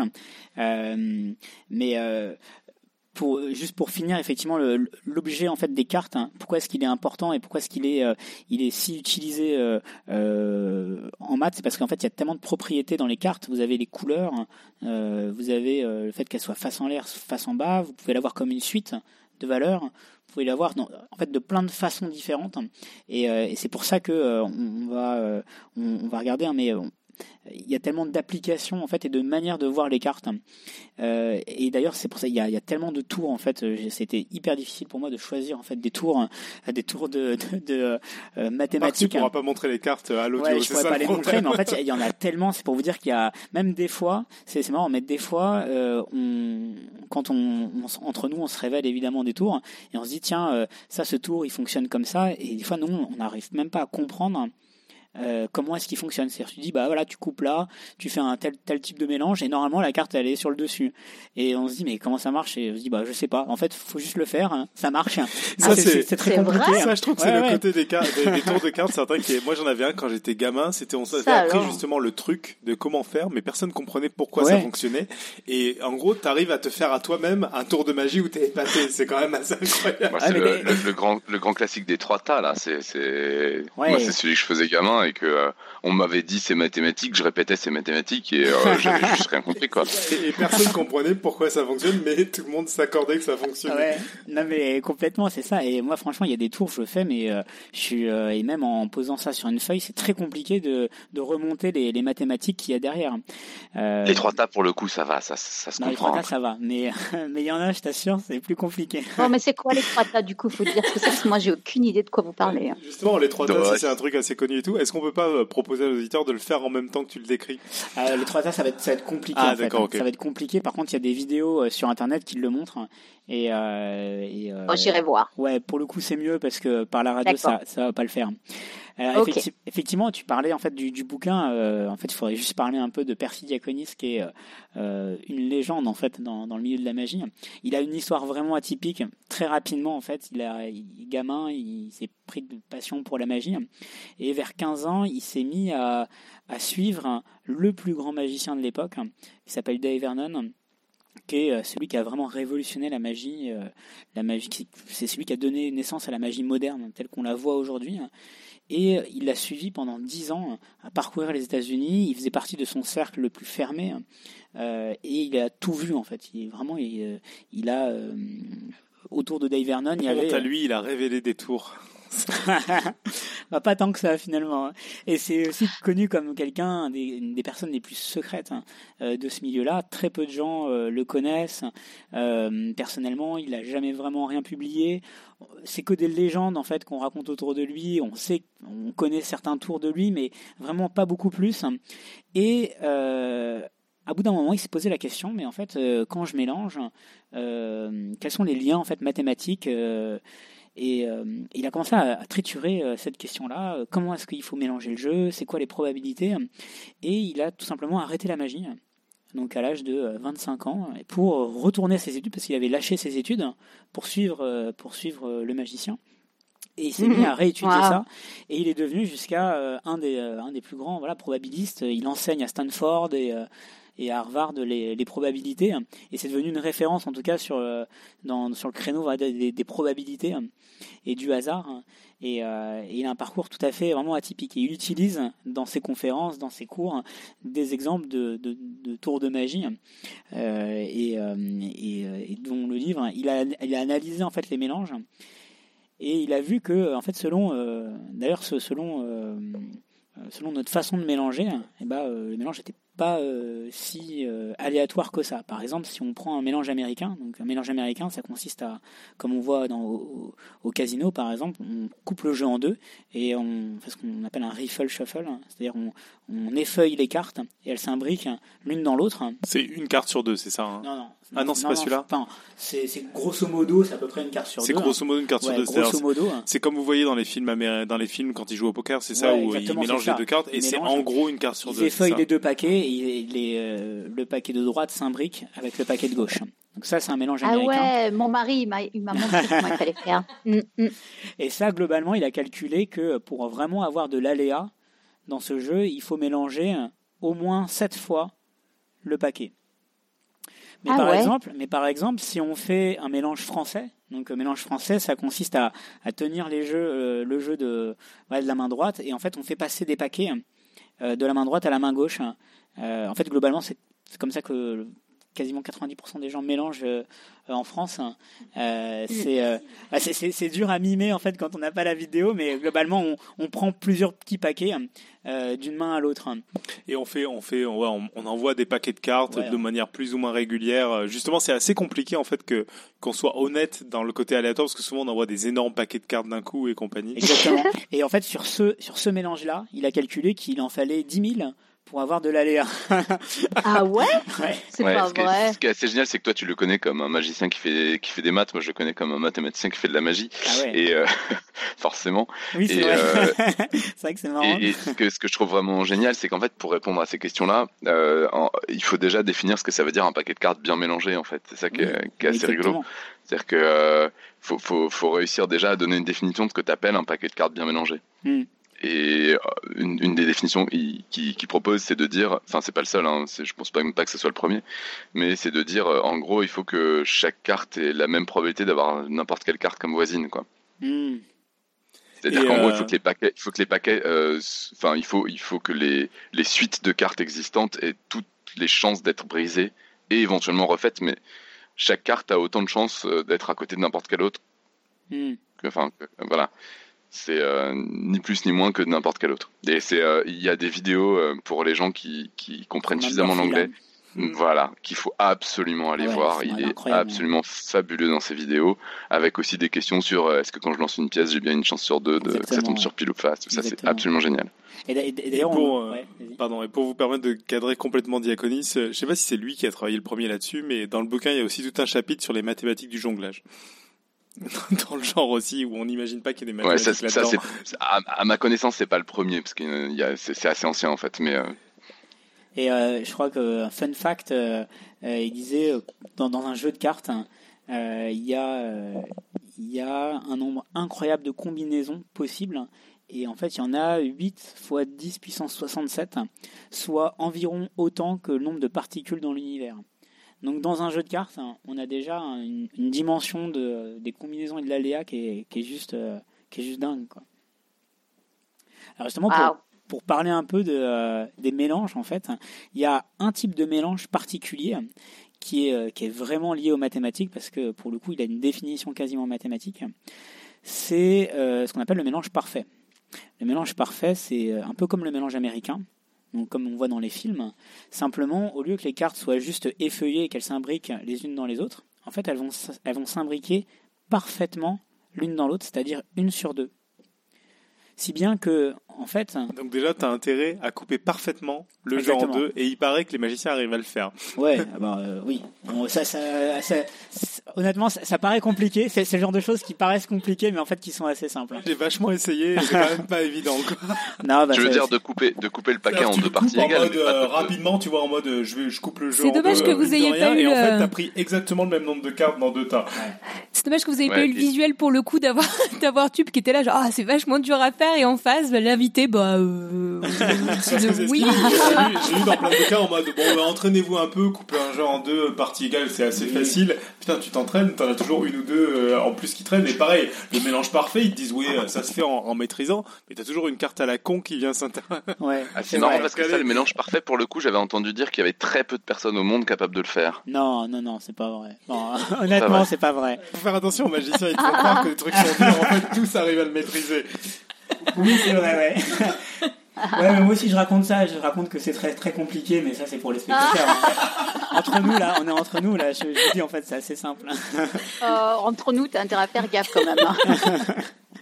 Euh, mais euh, et donc en fait les cartes sont mélangées une sur deux si bien qu'en fait avant le mélange et après le mélange on est capable de dire avec précision où est chaque carte Euh, parce que euh, y a une il y a une formule voilà qui lie la position avant et la position après donc par exemple pour une carte en fait c'est un peu comme les doigts en fait si on essaye d'insérer d'imbriquer les euh, les euh, la main gauche et la main droite en fait il y a deux façons de pouvoir l'imbriquer soit euh, soit l'index droit est au-dessus de l'index gauche, soit l'index droit et en dessous de, de l'index gauche. Je sais pas si tout le monde euh, peut voir. Et pour ceux qui, voient, qui, qui, qui savent nommer leurs doigts. Sinon, soit le doigt qui vient après le pouce est en premier sur la main droite, soit Moi sur j'ai la main essayé, gauche. mais mes doigts ils s'intercalaient Ah, pas bien.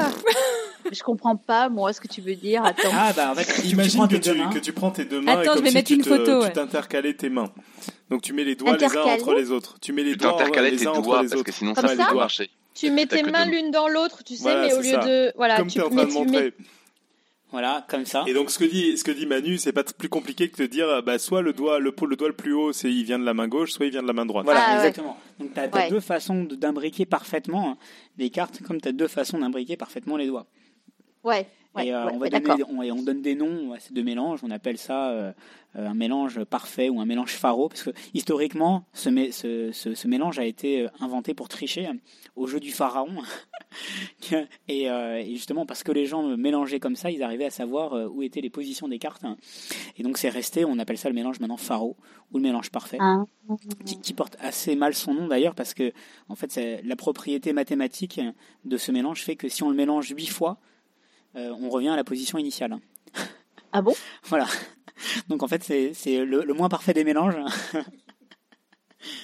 non c'est vrai tard, si, hein. si on fait 8 huit, euh, huit pharaos in ou out je, je sais plus mais si on en fait euh, Note 8 pour plus d'affilée ne jamais jouer aux cartes avec un magicien. Le Ah principe ouais, de non, base, le principe de base. Alors ça, je suis désolé, hein, mais moi, mon métier euh, me me- m'impose de, de dire ça. Mais je passe mon temps à dire à des, des, des gamins de tout âge et à du public de tout style que quand un magicien dit qu'il est en train de mélanger, faut jamais le croire. Ah bah, pourtant des fois c'est vrai quoi des fois c'est vrai Ah, Ou alors, Là, les fois où c'est vrai, c'est qu'il laisse le public mélanger en Ah général. oui, c'est pas faux ouais. en fait, vous êtes que des gros menteurs, voilà. Oh Alors à ça, tu vois, Irène, je pense que c'est important que justement on mette le doigt dessus, parce que je trouve qu'il y a une différence intéressante entre les, magi- les magiciens et justement euh, tout ce qui est les pseudosciences, etc. C'est que ils font pas du mensonge, ils font de la mise en scène. C'est-à-dire qu'ils sont, Ouais. ils te préviennent dès le début que c'est bien. du spectacle. Non, mais ils te préviennent, c'est important parce que c'est même par rapport au- au- à la triche dont tu parlais. Ouais. On te prévient dès le début que c'est du Bah, spectacle. bien sûr, complètement. C'est c'est vraiment ça. Et c'est pour ça que dès que quelqu'un euh, dit avoir de vrais pouvoirs, les magiciens montent au créneau en disant attendez, non, nous, euh, euh, il est complètement faux. on joue pas dans la même Ouais. cour quand on mélange pas les, ser- les, les torchons et les serviettes. Et, et d'ailleurs, même c'est très difficile aujourd'hui, même sur le, si je prends le, le- le marché des magiciens, c'est très rare les gens qui ont comme comme mise en scène j'ai vraiment des pouvoirs et et je joue ce personnage jusqu'au bout. C'est un personnage en fait qui est assez dangereux et qui est très difficile à tenir en fait dans la durée. Ouais. Euh, Donc plus aucun aujourd'hui, même les mentalistes, euh, souvent euh, mettent, disent euh, on va faire des exemples de ce qu'on peut faire. Enfin, ils prennent vraiment des précautions parce que ça, ça peut avoir quand même des, des impacts bah voilà, sur les gens qui, qui croient en fait à ça. En fait, y a- la limite, elle est quand même jusqu'à quel à quel point tu vas abuser les gens qui te regardent, voire faire de l'argent ou des choses Exactement, comme ça. bien sûr, il y a, il y a cette connotation-là. Euh, Et donc, pour revenir au mélange pharo, en fait, donc il y a des relations mathématiques en fait qui, qui lient ces mélanges, si bien que euh, une, un- un- une des illustrations les plus euh, classiques, c'est de prendre une carte sur le dessus, par exemple un as de pique, et euh, de demander à quelqu'un une position. Par exemple, il va dire bah, 23. Eh bien, en, faisant un, un certain nombre de mélanges, en, en variant entre les mélanges in et les mélanges out, on va arriver à la position obtenue. C'est-à-dire qu'on est capable, en Mhm. mélangeant, d'arriver euh, à, à une position souhaitée. hein. Donc pour reformuler, en fait, tu es capable, euh, grâce à tes mélanges, de mettre la carte que tu veux à l'endroit où tu veux. Voilà. Globalement. Ce que tu peux Oui. faire avec le tour de magie des trois cartes, hein, si je puis me permettre. Des trois tables, pardon. Euh, oui, d'une certaine façon. Euh, d'une certaine façon, mais c'est pas le même principe pour le coup. Mais, mais ça, c'est à non, avoir en tête parce que, en fait, je trouve ce qui est marrant là-dedans, là-dessus aussi, c'est que ce principe de base, qui en fait est un, un des principes Mm. assez simples, que si tu le présentes, c'est que c'est pas un principe très extraordinaire au Mm. niveau magie contemporaine, il permet de faire des milliers et des milliers de tours, en fait, Ouais, parce qu'après, derrière, on, On peut raconter souvent, des ouais. histoires différentes, en fait.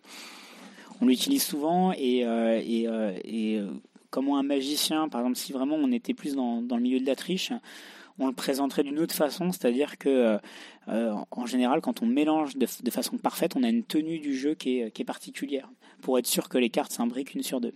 Eh bien, il y a des, euh, gens qui arrivent en fait à euh, sur table de la même façon qu'un croupier va mélanger les cartes, il peut arriver à donner l'illusion qu'il mélange en faisant un mélange classique américain, c'est-à-dire en imbriquant, mais pas forcément une sur deux, et pourtant en réalisant quand même euh, une imbrication parfaite des cartes une sur deux. Donc euh, là, avec sa dextérité, il peut donner l'illusion qu'il mélange de façon euh, voilà un peu aléatoire les cartes, alors qu'en fait, il réalise une opération mathématique pour connaître exactement l'ordre des cartes. Donc ça c'est possible, mais c'est quand même très compliqué, mais, c'est possible.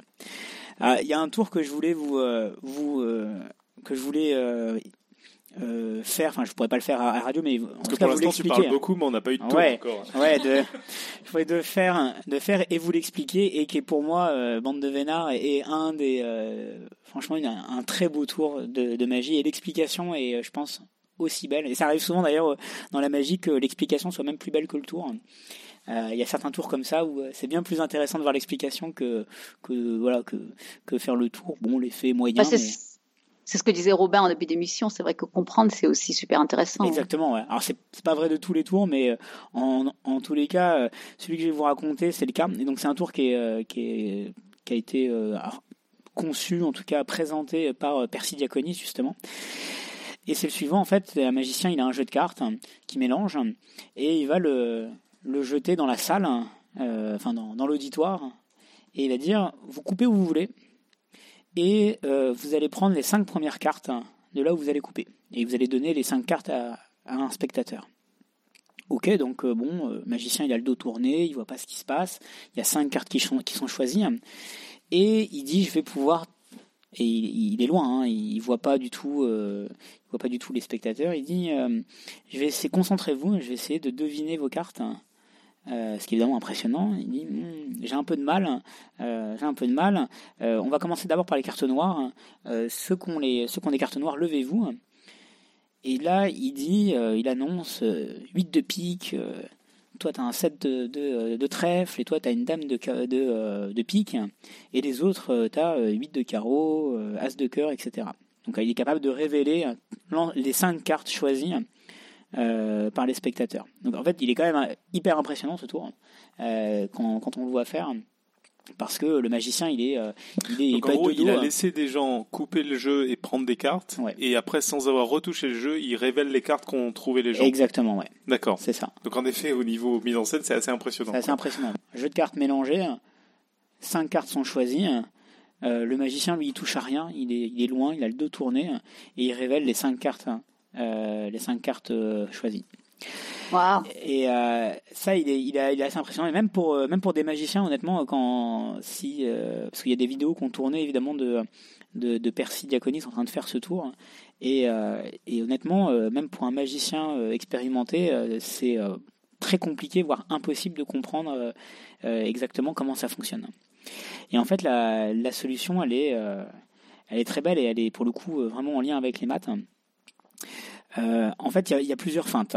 Il y a deux feintes. Il y a d'une part, euh, en fait, le jeu est mélangé entre guillemets. Et là, Robin, t'as raison. En fait, le jeu n'est pas tout à fait mélangé, euh, ou en tout cas, pour être exact. Tout à fait, je traduis un peu, pas du tout.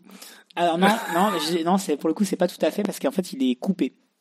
Il est coupé et une coupe, c'est pas forcément un mélange, mais si on coupe plusieurs fois, ça, ça, ça casse le cycle, mais mais ça le mélange pas. Et effectivement, il y, a une, vraie explication mathématique. Alors juste avant, en fait, hein, il faut bien considérer que euh, les cartes peuvent être vues comme une suite de nombres avec une certaine propriété. Euh, par exemple, cette propriété, elle peut, euh, ça peut être un cycle. Donc ça veut dire que quand on va couper le jeu, en fait, on va garder la propriété cyclique de la suite. On va pas, on va pas déranger euh, Alors, pour reformuler, euh, en gros, c'est par exemple si on si on a des cartes qui se qui étaient préparées euh, du type rouge noir rouge noir rouge noir, voilà. tu peux avoir un mélange qui conserve le fait que ça garde rouge noir rouge noir rouge bah, noir. Voilà, par exemple, si j'ai rouge noir rouge noir et que je coupe le jeu, bah, je garde la propriété du rouge noir rouge noir rouge noir. D'accord. Ouais, donc je, donc je garde cette, cette, propriété. Et il y a d'autres suites de nombres qui ont d'autres propriétés qui sont conservées pendant le mélange. Mais effectivement, rouge noir c'est un super exemple. Euh, en fait, là, il y a, pour, pour expliquer ce tour, il faut juste déjà voir que euh, si on fait du, euh, du rétro-engineering, on se dit, tiens, il y a cinq cartes qui sont choisies. Donc, en fait, quand les spectateurs se lèvent, ça me donne une information, en fait. En fait, euh, je sais qui est debout. hein. Tu peux peut-être rappeler pourquoi ils se lèvent. Ils Ah se lèvent quand tu leur dis, euh, par exemple, si vous avez euh, une carte noire, levez-vous. C'est ça? Donc il pose la question, voilà, qui a une carte rouge ou noire, hein, levez-vous. hein. Donc euh, Donc en fait, il fait des sondages auprès de ces cinq personnes sur certaines caractéristiques exactement. des cartes. Donc il demande à ceux qui ont des cartes noires de se lever. Donc là, sur les cinq personnes, il y en a une, deux, trois, quatre, voire les cinq vont se lever. Et ça, c'est une information. Et cette information, si on traduit ça en termes de possibilités, ça veut dire que euh, euh, j'ai euh, 2 fois 2 fois 2 fois 2 fois 2 possibilités. hein. et donc ça me fait 32. C'est-à-dire juste- Quand tu dis deux fois deux, c'est qu'en fait, à chaque, euh, à quoi. question posée, il y a cinq personnes qui peuvent se lever. Ouais, Et donc, euh, en fait, pour chaque personne, il y a deux options, il se lève ou il se lève pas, ce Ouais. qui fait qu'on a euh, deux puissance 5, exactement. en fait, euh, réponses possibles. Exactement. Et donc, ce que tu es en train de dire derrière, c'est que si le magicien vraiment euh, prend toute l'information qui lui est disponible, ça veut dire qu'il a Au en maximum. fait, deux puissance 5 réponses possibles et, si, et qui peuvent lui, lui permettre d'avoir une conclusion différente. quoi. Exactement, c'est ça. C'est-à-dire que là, si on prend vraiment toute l'information qu'on a à travers juste cette question, ceux qui ont des cartes noires, levez-vous. nous précise que 2 puissance 5 égale 32, sans vouloir euh, Ouais. avancer. euh, Ouais, 32. c'est- ça rappelle quelque Voilà. chose, 32. 32, ça, ça rappelle quelque chose. Donc effectivement, il y a des jeux de 32 cartes. hein. Je dis ça parce qu'il vient de le dire dans la chatroom. Hein, Ah. que- Donc en fait, on se dit, en fait, théoriquement, hein, c'est un peu ça la solution. C'est de se dire déjà, euh, conceptuellement, euh, le magicien a de la formation et il est capable, encore faut-il trouver la- l'astuce de comment est-ce qu'on arrive à coder tout ça, mais en fait, juste avec cette information, on est capable de ressortir 32 possibilités et donc 32 cartes différentes, enfin 32 combinaisons plutôt différentes. Je sais pas si vous, Hmm. vous suivez jusque-là parce que c'est pas forcément facile à expliquer. Est-ce que c'est clair pour tout le monde? Parce que moi, je me rappelle l'avoir lu en fait dans, dans le bouquin. Mais c'est assez incroyable. Donc j'espère que. euh, Moi, je connais, je connais, le- je connais le tour, donc, euh, mais je peux, je peux essayer de le réexpliquer l'autre et manière si c'est pas clair, mais si c'est clair, j'insiste pas. Ouais, ouais, moi je comprends, ouais. En fait, donc ça, c'est euh, c'est c'est le début. Ensuite, on se dit, Et en fait, ce qui est, ce qui est épatant là-dedans, je, je vais remettre en contexte un peu ce que ce qu'a dit Manu, parce qu'il a dit beaucoup de choses. C'est que là, faut vous dire que vous êtes dans un tour de magie où vous avez l'impression que ces questions qu'il est en train de poser sont des questions où il dit ah euh, j'ai- j'ai un problème, attendez, je vais vous poser deux Oui. questions en mode le magicien met en scène que en fait son tour est en train de rater. Donc on a de la Mm. on a de la compassion pour lui et on se doute pas du tout que c'est partie de son tour. tu me contredis si c'est pas le cas, non, hein, mais, mais c'est ça, c'est exactement, euh, c'est faire semblant. euh, oui, c'est c'est clairement, euh, c'est vicieux, hein. mais c'est les armes qu'on qu'on utilise hein, euh, tous les jours. Euh, Ouais, ouais, ouais, ouais. Alors, il y a ça, c'est à mettre en parallèle avec un, un mathématicien qui, euh, qui s'appelle euh, De Bruy. Alors, je sais pas comment ça se prononce parce qu'il est, c'est pas du tout français, donc c'est ça, ça s'écrit euh, B-R-U-I-J-N. Moi, j'ai toujours entendu De Bruyne, mais, De. Bon, mais c'est peut-être la façon de prononcer des Français. Hein. Ouais, c'est pas garanti. qui a en fait trouvé une, euh, une manière en fait de, euh, de classer des longueurs d'éléments. En fait, comment dire euh, je, vais, vais donner un exemple par exemple. Euh, je peux partir d'un exemple, ça sera plus simple. Euh, si on prend des nombres, des triplés, d'informations 0 ou 1, on va être en binaire, d'accord C'est 0 ou 1. Et qu'on prend des suites de trois chiffres. On peut avoir 0, 0, enfin 0, 0, 0. Ou alors on peut avoir 001. On peut avoir euh, 111 ou euh, 011. Donc en fait, il y a, il y a 8 combinaisons possibles d'agencement de ces, euh, de ces 0 et des 1.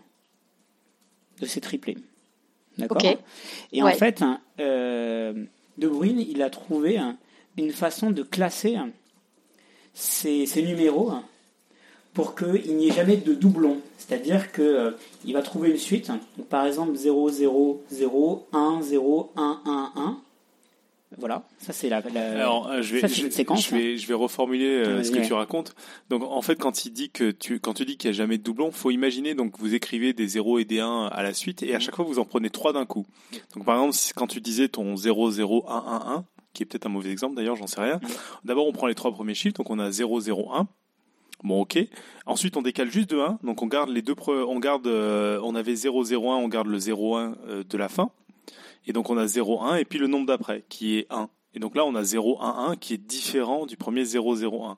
Et donc, ce que est en train de dire Manu, c'est d'inventer une suite où à chaque fois qu'on décale d'un, bah, les trois nombres qu'on a sont différents des trois de, de tous les autres trois, groupes de trois qu'on avait euh, précédemment. Je sais pas si je suis plus clair que Manu. En tout cas, c'est une deuxième explication.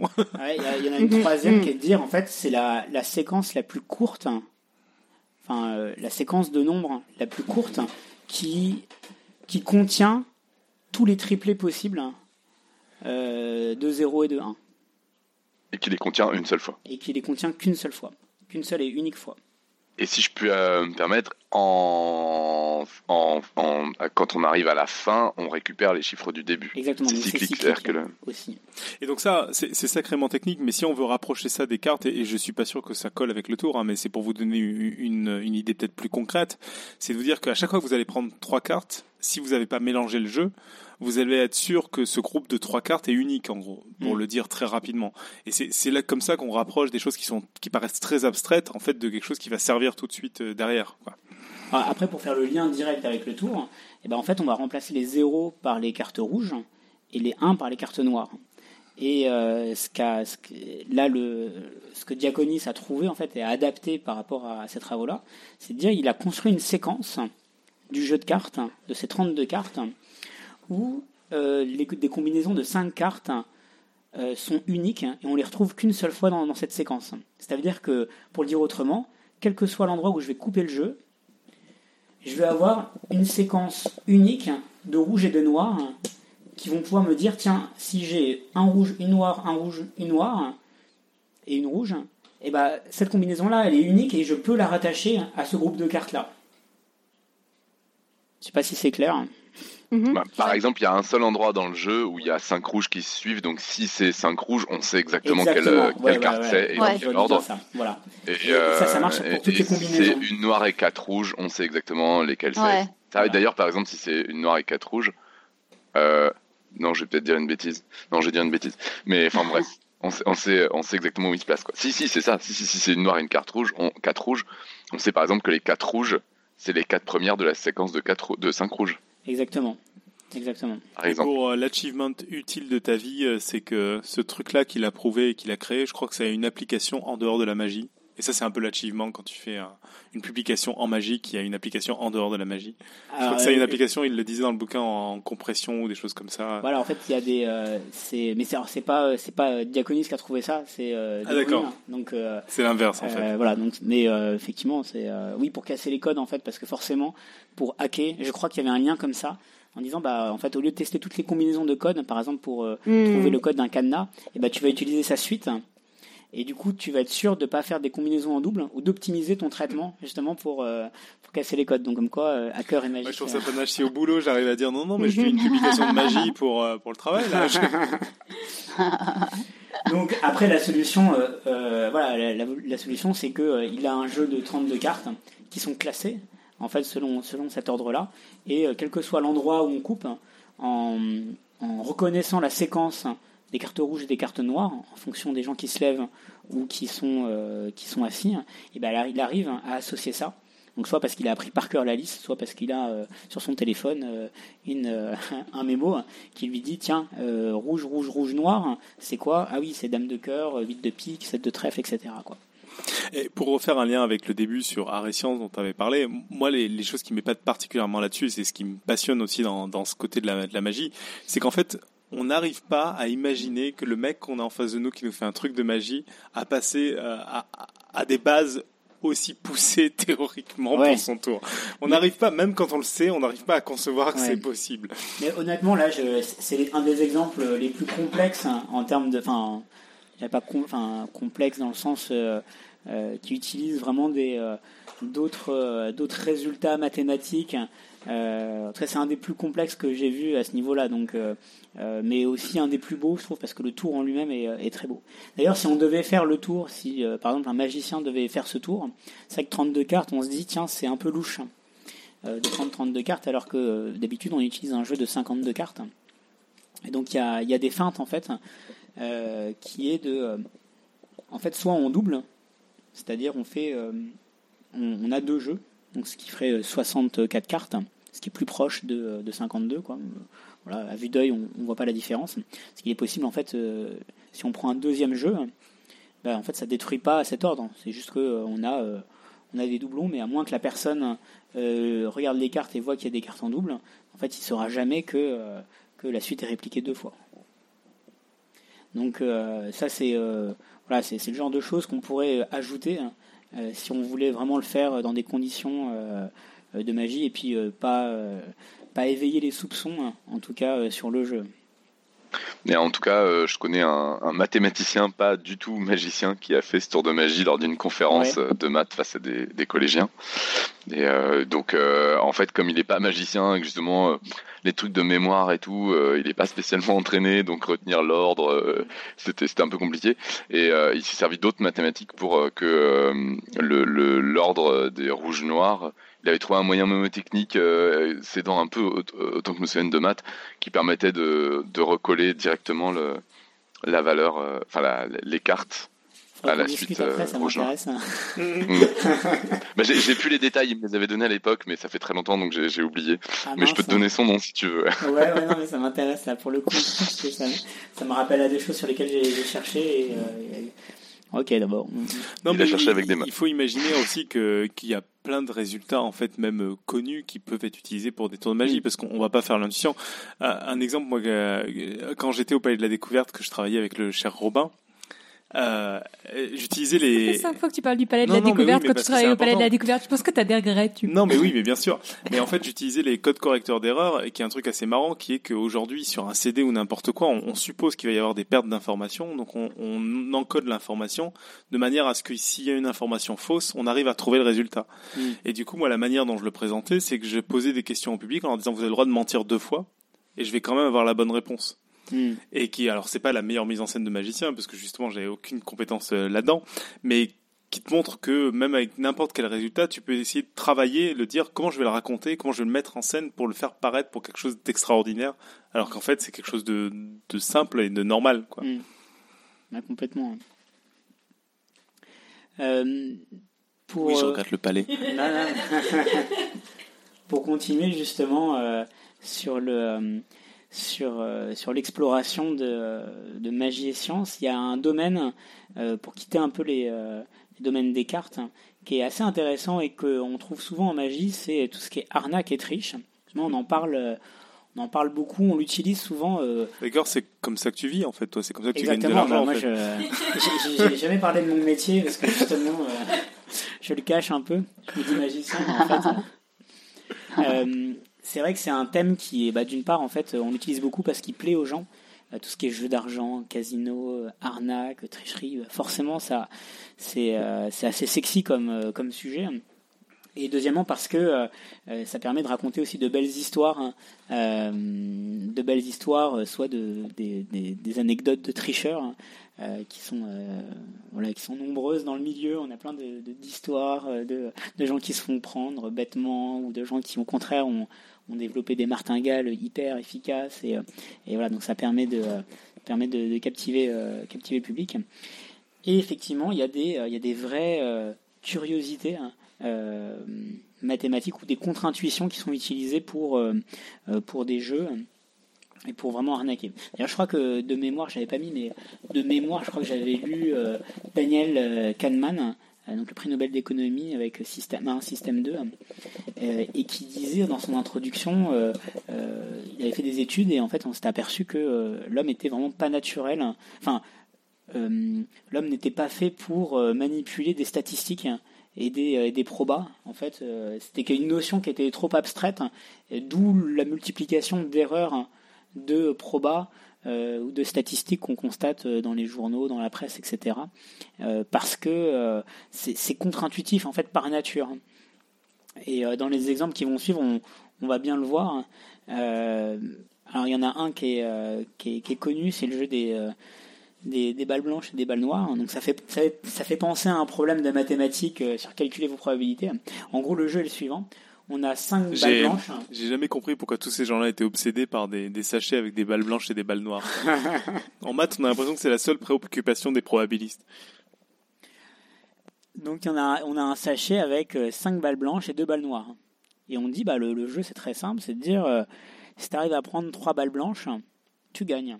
S'il y a une noire, tu perds. Intuitivement, on se dit, bon, effectivement, c'est pas, c'est compliqué quand même de, chercher trois balles blanches, mais en même temps, j'en ai cinq et j'en ai que deux noires. Donc, on, peut penser que c'est pas notre avantage, mais que c'est pas loin d'être équilibré. On se dit bon, ça paraît honnête, euh, paraît difficile, mais réalisable. Alors qu'en en fait, si on calcule euh, froidement les, les statistiques, on voit qu'on a 70%, même plus de 70% de perdre. Euh, donc, euh, et on peut faire ce jeu-là. Il, est connu aussi sur, euh, au lieu de prendre des cartes, enfin des, des, balles blanches et des balles noires, on peut prendre des cartes, 5 cartes rouges et 2 cartes noires. Et on dit, bah, t'en, pioches 3, il faut prendre 3 rouges, sinon, si t'as une carte noire, tu perds. Donc, il s'adapte aussi comme ça. Donc, effectivement, pas exactement équilibré comme jeu, et assez contre-intuitif. Il y en a un autre que j'aime beaucoup. Euh, parce que celui-là, pour le coup, quand, quand, quand moi je l'ai lu, je me suis dit, attends, c'est pas normal, j'étais obligé de, de, recalculer le truc, parce que tellement que ça me, ça me faisait bizarre. C'est de dire, euh, on prend 2 dés. Ok, donc le jeu c'est simple, j'ai 2 dés, on va les jeter. Si jamais il y a un 1 ou un 2 qui apparaît sur un, un des 2 dés, bah t'as perdu. Par contre, sur tous les autres numéros, il y a 3, 4, 5, 6, tu gagnes. Ok. Et là, on se dit, bah c'est plutôt pas mal parce que euh, si on calcule rapidement, on se dit tiens, euh, bon le 1 et le 2, si ça tombe, euh, j'ai perdu, mais le 3, 4, 5, 6, quand même, c'est pour moi quoi. Donc j'ai rapidement, j'ai quand même deux chances sur trois. Si on vraiment on prend pas le temps de calculer et, et qu'on y va à l'intuition, on se dit putain, c'est plutôt en ma faveur. Alors qu'en fait, les statistiques sont sont pas du tout les mêmes. Euh, sans être extravagant, on a, euh, on a, euh, on a 66% de chances de perdre. Euh, donc, 56% si, si, je suis ce que tu as écrit dans tes notes. 56 Parce que tu as 44% de chances ouais, 50, de gagner. 56, ouais. 56. 56% de perdre. donc c'est pas c'est pas c'est pas clairement l'avantage en notre faveur quoi. Même si on n'est pas loin n'est pas loin d'une sur deux. Euh, par rapport à la première intuition, elle est quand même, euh, elle est quand même assez percutante. Hein. Ouais. C'est, c'est, c'est quand même le début de l'histoire des, des probabilités vues par les mathématiciens, ça. Hein. C'est, c'est le chevalier de Méré qui cherchait exactement ce genre de truc à proposer à des gogos euh, en se disant ça a l'air d'être, ça a l'air d'être honnête et en fait ça ne l'est pas quoi. Ouais, exactement. Exactement. Il y en a un. Lui, c'était avoir au moins un 6 sur 4D, je crois, un truc comme ça. Ouais, un 6 sur 4D. Et en fait, euh, il se trouve qu'il savait pas faire les calculs pour de vrai, donc il allait plus ou moins l'intuition en patouillant et qu'en fait, il, il, proposait le mauvais. C'est-à-dire que c'est pas loin de 50%, mais il y a un léger déséquilibre et il avait, il, avait choisi le mauvais en fait. apparemment, enfin j'en sais rien, c'est des histoires, mais apparemment mm. il y a eu un moment où il a pas proposé le bon quoi. Il a mis du temps à se rendre compte qu'il fallait changer. ouais, ça me fait penser. Euh, pareil, il y avait, euh, on fait ce jeu-là aussi sur les billets de banque. Euh, si on prend les huit premiers chiffres d'un billet de banque, je te parie que, euh, tu n'arriverais pas à sortir euh, trois chiffres qui se trouvent dans, dans, cette séquence. on peut lancer le pari. Et euh, effectivement, les probabilités, là, on a 70% de chances de perdre. Donc on, est incapable de sortir les trois chiffres, enfin trois chiffres parmi les huit nombres, huit chiffres d'un billet de banque. Ça aussi, c'est assez contre-intuitif. Quoi. Donc, euh, euh, c'est vrai qu'on les, utilise. Par exemple, il y a pas mal d'autres jeux d'arnaque, donc il y a plein de combinaisons possibles. Enfin, vous imaginez que euh, là, pour le coup, les tricheurs ont été assez créatifs hein, pour trouver des jeux qui, où on pense avoir l'avantage et en fait où on l'a pas quoi. On l'a pas. Il y a un autre jeu aussi qui est qui est, décrit d'ailleurs aussi sur sur et, et que je présente assez souvent. C'est le paradoxe de Penney en fait, euh, l'idée, c'est le jeu, c'est simple. Euh, on a un jeu de cartes, on mélange, et euh, tu vas choisir une combinaison de trois cartes. Par exemple, rouge, noir, rouge. D'accord? Et moi, je vais choisir une autre combinaison de rouge, noir, donc je vais dire, tiens, rouge, rouge, noir. Et on fait défiler les cartes. Et le premier qui, qui a sa combinaison qui apparaît gagne. On peut le faire aussi avec, les, on peut le faire aussi avec les piles ou face. Et, euh, et là, si on fait ça, en fait, il y a une. Euh, on se dit, tiens, le, jeu est plutôt honnête. Et en plus, on dit, tiens, tu choisis ta combinaison en premier. Comme ça, euh, comme ça, t'as plus de chance parce que, bah, moi, je peux pas reprendre ta combinaison, donc, donc, donc, t'as l'avantage. grave erreur. parce qu'en fait, euh, ce jeu est complètement. euh, en fait, il y a un moyen de le hacker entre guillemets. Ce jeu qui, en fait, qui paraît honnête en fait de l'extérieur, il paraît honnête, et il l'est pas du tout parce qu'il y a une façon de euh, de gagner quasiment à tous les coups, quoi. De gagner à plus de Ah bon 80% de- des chances à tous les coups. Et, euh, et en fait, la solution réside dans le, le fait de construire, de construire euh, le, le choix du magicien par rapport au choix du spectateur. Donc si par exemple tu dis rouge, euh, noir, rouge, eh bien moi je vais euh, utiliser cette information-là pour construire ma séquence à moi. Donc euh, je dis n'importe quoi, je dis bah, du coup ça va être euh, noir, rouge, noir. Et, et en faisant ça, je vais avoir 80% de chances de gagner. Et en fait, ça c'est dû, donc c'est expliqué dans le dossier hein, plus, plus en détail. C'est c'est un peu comme tout à l'heure sur, sur le fait qu'en fait les, les cartes on les tire au fur et à mesure. Donc pour avoir un ensemble de trois cartes qui collent, euh, bah, quand il y en a une nouvelle qui arrive, on utilise les deux précédentes. Mm. Donc en fait pour que toi tu gagnes, enfin pour que moi je gagne, si déjà j'en choisis euh, deux de mes cartes qui correspondent aux deux dernières des tiennes ou un Mm. truc comme ça, en gros euh, bah, j'ai plus de chances de Ouais, en fait, on va quoi. couper l'herbe sous le pied en, euh, en recouvrant la séquence de l'autre. C'est-à-dire que pour que la séquence du spectateur arrive, il faut d'abord euh, que la séquence du magicien passe en premier. C'est ça, ouais. Euh, Donc à part s'il y mais- arrive du premier coup, euh, en fait tu te, tu te fais avoir quoi. Par exemple, euh, si ma combinaison c'est euh, c'est euh, no- par exemple si c'est ma combinaison c'est noir rouge noir, d'accord donc noir rouge noir. Ouais. Noir, moi, rouge, noir. Moi, je vais construire ma séquence euh, pour que ça soit, du coup, rouge, noir, rouge. C'est-à-dire que tu choisis rouge Rouge. noir au début parce que c'est rouge noir qui finissait chez l'autre. Exactement, voilà. La séquence du début euh, va être ma séquence de fin. Euh, comme ça, lui, pour que lui, sa, sa, série commence, bah, il faut, dans la plupart des cas, euh, que euh, ça passe par ma série à moi. Mais dans, dans, le dossier, je donne un exemple précis et comment construire la séquence. Euh, parce qu'effectivement, euh, à visuel, en fait, c'est, il faut vraiment le Et visualiser. toujours sur les trucs, c'est qu'on fait pas attention au fait que tu as laissé la, la primeur à l'autre de choisir, alors qu'en Ouais. fait tout le tout le la clé du tour est là. Ouais, en plus. Ouais, euh, mais globalement, c'est, c'est, il y a des, la même chose avec des dés. En gros, t'es en train de me faire une pierre feuille ciseaux et tu demandes à l'autre de choisir son truc avant de choisir le tien. c'est un Ouais, exactement scandaleux. C'est exactement, exactement ça. En fait, euh, Sauf qu'ils le présentent Hmm. pas comme ça. Ouais, c'est en plus c'est une relation, c'est-à-dire que là les, euh, en fait il n'y a pas une combinaison gagnante en fait, il y a une façon de construire la combinaison par rapport à l'autre. C'est une, euh, une relation euh, non non transitive et c'est exactement comme le pierre feuille ciseaux. Euh, et c'est ça, ça, ça se joue en cycle en fait. Hmm, hmm, hmm. Euh, donc euh, voilà, ça c'était une catégorie, c'est les catégories arnaque, triche, mathématiques avec des exemples que je trouvais assez assez marrant en fait. hein. Et, et pour le coup, même si c'est pas de la magie, c'est c'est vraiment on s'en approche parce que vraiment on les utilise et et, et c'est vrai que les les, les tours euh, issus de, de tricherie et d'arnaque sont euh, pour le coup euh, c'est un thème utilisé en, en magie très souvent. Bah, moi, je, encore une fois, je vois pas la différence. C'est, des, non, mais c'est le but ouais, final qui est différent. C'est Ouais, comment tu l'utilises et Bah, pourquoi. je crois que dans, dans tous les cas, c'est, des trucs en fait. Euh, et, et encore une fois, c'est, ce, que, ce qu'en font les magiciens, Ouais. qui devient une arnaque ou non, je pense, non? Exactement. Non, mais c'est exactement ça. C'est exactement ça. Mhm. Et, euh, et euh, alors, oui, en fait, euh, en fait, il y, a- il y a le thème en fait de la tricherie qui attire les gens. Et effectivement, la finalité euh, est la même en fait, mais c'est effectivement dans un cas, euh, Ouais. on les fait rêver, dans l'autre, on leur sortir leur, leur argent. Mais mais c'est les mêmes principes et ce sont les mêmes techniques. D'ailleurs, historiquement, beaucoup de tricheurs en fait ont donné des techniques aux magiciens qui, qui les ont réutilisées. Euh, Mhm, parce que euh, mhm. parce que souvent c'est lié. Alors que dans l'autre sens, c'est rare hein, de, de voir des, des, des tricheurs réutiliser des techniques de magiciens. Euh, L'un est, est souvent plus extrême. La, la tricherie en fait impose, surtout aux cartes, impose une rigueur, une technicité qui est, qui est souvent vécue comme le Graal en fait en magie. Euh, le tricheur, c'est le mec qui est au-dessus en fait, hein, parce qu'il a un niveau de maîtrise qui est, qui est bien plus Ouais, qu'un magicien. ouais. Voilà. Ouais. C'est euh, en gros le, le magicien il a la licence alors que le tricheur il a son agrég quoi.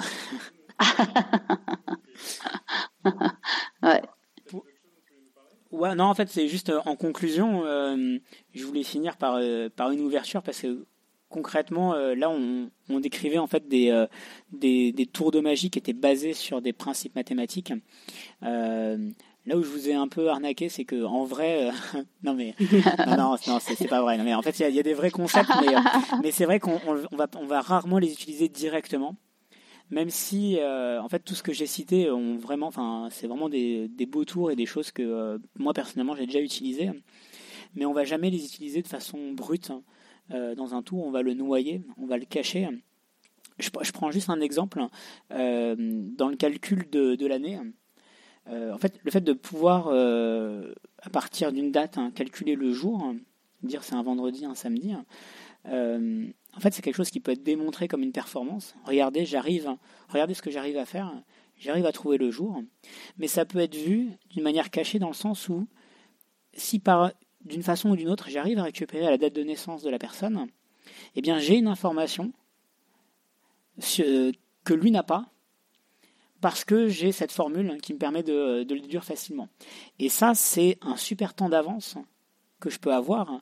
Par exemple, à un autre moment, si je veux faire une, une lecture de pensée, je peux dire tiens, euh, je connais un peu ton histoire, euh, regarde, euh, tiens d'ailleurs, t'es né, je vais pas lui donner la date de naissance parce que je la connais, mais je vais dire tiens, un jour il pleuvait, et d'ailleurs je crois que c'était un mardi. Et ça, ça va, ça, ça, ça va mille fois plus le tuer hein, que euh, lui que lui sortir sa date de naissance. Même si tu as une chance sur 7. Parce qu'en fait, lui donner la, sa date de naissance, c'est dire, bah voilà, ok, tu, tu l'as su. Par contre, le mec, il m'a dit que j'étais né un, ma- un mardi, même moi, je le savais pas. Et ça, c'est encore plus fort. Et c'est pour ça que je disais au tout début, on n'est pas obligé d'exposer hein, le, la, la technique, euh, ou de montrer que c'est une performance, ou de, ou de montrer les maths. On peut aussi le, le masquer hein, pour l'utiliser comme un temps d'avance. Et, et c'est pour ça quand je dis qu'on l'utilise jamais directement, parce qu'on arrive toujours euh, à euh, l'habiller jusqu'à euh, en, en- en perdre la, la logique en fait et le lien, tout lien mathématique en fait. Et euh, En fait, ce que tu dis un peu, c'est que il y a toute une partie dont on n'a pas parlé ce soir parce que c'est moins scientifique, mais c'est que la magie reste un art de détourner l'attention, en fait. exactement, détourner l'attention. C'est l'enrobage. Ouais, C'est l'enrobage. C'est c'est pas que l'enrobage parce que euh, enrober quoi? Parce que ça, ça, des fois, ça ne repose pas que sur des sciences en fait. hein. Des fois, Ouais, ça, ça ne ouais. repose sur rien. Et c'est là où la magie apparaît parce qu'on se dit tiens, à partir de rien, j'avais rien, mais j'ai réussi à, à juste créer quelque chose à partir de rien. C'est possible Mm. en fait. Juste la mise en scène peut suffire en fait hein, euh, à faire un, un effet magique. Euh, Il y a y a aussi un truc assez injuste dans, dans les maths et magie, c'est que finalement les, les plus beaux principes, hein, les, les plus beaux liens, je trouve, euh, maths et magie, c'est souvent les plus euh, secrets en fait, hein. Euh, parce que forcément, bah, les gens ils révèlent pas forcément leur tour, parce que quand c'est simple, c'est euh, c'est fort, et quand c'est fort, bah, du coup, c'est bien protégé. Du coup, là, Ouais, ça des- casse le charme aussi de ça casse quelque le part. charme. ça- hein. Ouais. Exactement, ouais, ça casse le charme et, euh, et je vous assure, c'est- c'est c'est difficile. enfin, C'était difficile pour moi de, de sous langue scientifique de ne pas révéler plus parce que des fois, on est juste tenté de partager la beauté qu'il y a a fait derrière. la quoi. révélation totale de pourquoi t'es venu faire un épisode, c'est que je t'ai dit après avoir lu le livre de Diaconis que tu m'as conseillé, je fais putain il y a un théorème génial dedans, je veux en parler dans podcast. On se fait ah non surtout pas. Ouais, c'est vrai. Il y a, il y, a, il y, a, il y a des beaux théorèmes. En fait, il y a des applications mathématiques bien plus euh, profondes en fait que, que ce qu'on a dit, mais c'est en même temps, euh, euh, bah ouais, les, les, les mieux gardés et et, et ça c'est un, c'est un peu le, le côté un peu ingrat pour des scientifiques de dire mais quand même pour la beauté des sciences on devrait savoir. Bah non en fait. D'ailleurs si t'as pas de coach, j'ai une coach là-dessus pour la fin de l'émission. Da- donc, donc en fait, il y a deux, il y a deux recherches en mathématiques qui sont complètement top secrètes. C'est les trucs sur la cryptographie et les trucs euh, qui donnent des tours de magie, quoi. Ouais, alors je pense, je pense qu'on va quand même moins loin que la cryptographie, quoique, mais euh, euh, je, moi-même, je sais pas. hein. En fait, le truc, c'est que moi-même, je, je, j'ai, pas toutes les billes et, et, je découvre. Alors, il y a des liens, il y a des beaux liens, effectivement, il y a des belles applications sur les cartes et les maths, euh, c'est sûr, mais le- le- il y a plein de choses que moi-même je voilà je, je sais pas on découvre parce que euh, on est dans un monde où les gens aussi euh, gardent secret et c'est bien normal et heureusement parce qu'ils continuent à nous faire euh, à nous faire rêver quoi. Euh, Mais Diaconis d'ailleurs dans le bouquin explique que ça avait été assez mal vu, qui révèle en fait tout un tas de trucs qui étaient pas du tout, qui avaient jamais été écrits avant en fait. Alors c'est mal vu. En fait, moi j'ai là-dessus j'ai une autre euh, croyance en fait. hein. C'est lui qui dit ça. hein. En effet, c'est sans doute biaisé. Ouais, mais en fait, il a certainement été attaqué par le milieu des, euh, des magiciens euh, et, euh, et qui n'est pas forcément je- un, un bon juge aussi. hein. Moi, j'aime bien aussi. Je trouve que il y avait une polémique il y a quelques années autour du magicien masqué qui révélait des tours de magie. et moi, quelque part, je trouve ça bien parce que les magiciens ont tendance aussi à rester sur sur leurs secrets, sur leur laurier et, euh, et pas forcément innover chercher de nouvelles choses. Et des fois, révéler, hein, ça pousse hein, les magiciens à créer de nouvelles choses. Et, euh, et donc, c'est pour ça que je trouve qu'il y a un côté aussi bénéfique à révéler certains tours pour dire bon, arrêtez de l'utiliser. en gros, vous, euh, vous me faites chier avec ce tour, je veux plus le voir. hein, je veux qu'on trouve des choses bien plus belles, bien plus fortes.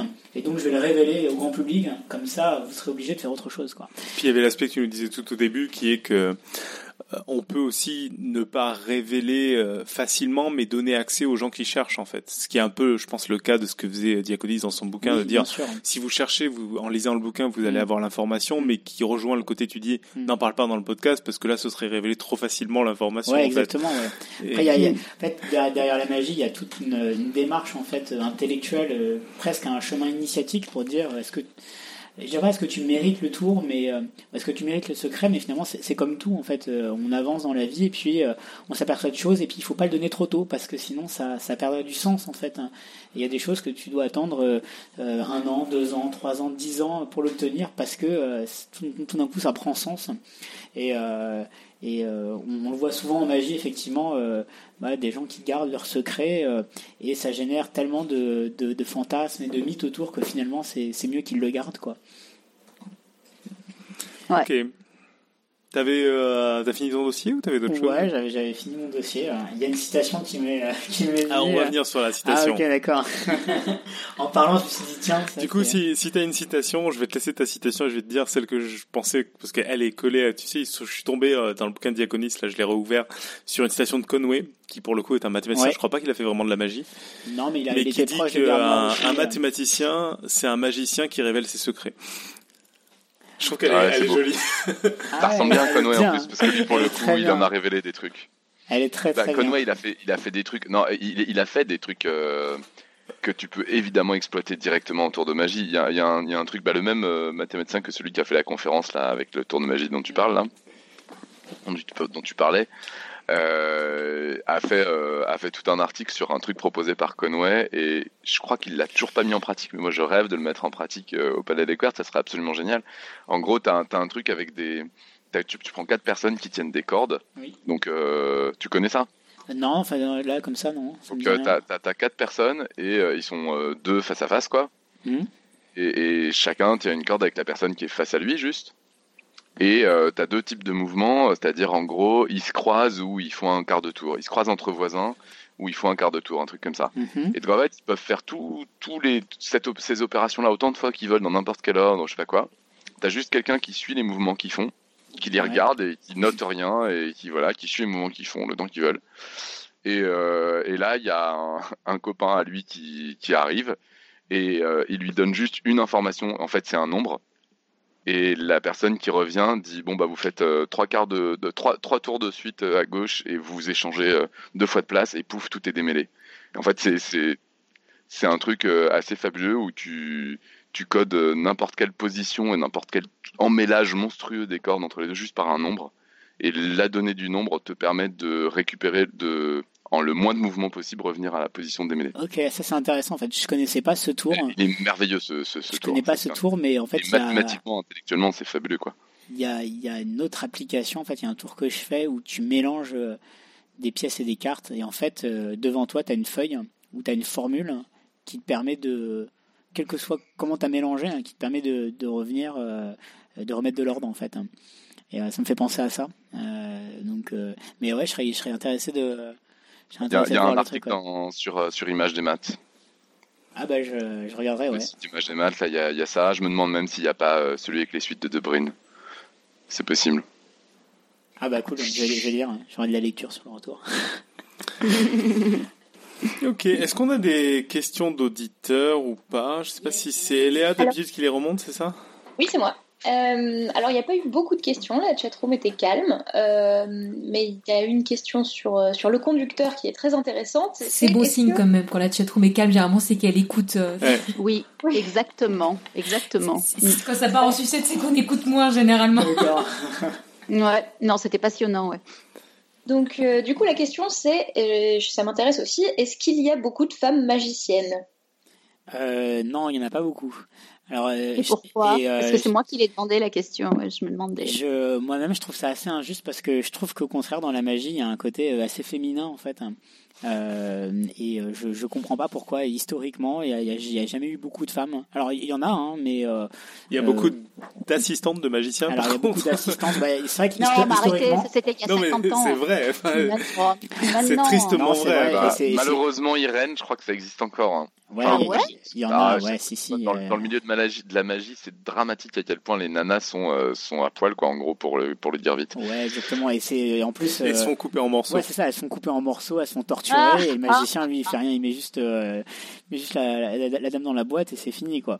Et euh, c'est lui qui a les, tous les applaudissements. Et alors que c'est elle qui fait le plus dur en en général. c'est elle qui fait le plus dur. mais, Ah, mais moi, euh, ça me donne envie de faire des tours de magie maintenant, en tout cas. hein. mais euh, mais il y en a effectivement c'est tellement euh, c'est tellement dommage en fait euh, et, et je, et je je comprends pas pourquoi c'est vraiment pour le coup ça c'est un vrai secret un, vrai mystère euh, Ouais. Ouais. c'est il faut changer ça ouais. Ouais, ouais, ouais, il faut qu'on change ça. hein. Je vais me mettre à la magie. hein. mais Avis à toutes les auditrices de podcast science, euh, si vous voulez vous reconvertir. Allez-y, les Faudrait qu'on filles. fasse une radio dessinée sur la magie, ça pourrait être drôle. Ouais On invite Diaconis. ouais. Ah bah je viens. hein, T'imagines un magicien qui est dans, qui est à Stanford, quoi. Moi c'est c'est mon idole. Ah, Alors, euh, du, coup, du coup, pendant l'émission, il y a eu un petit débat aussi sur euh, est-ce que le fait d'expliquer un tour, euh, ça détruit vraiment l'émerveillement qu'on a euh, pour ce tour ou pas?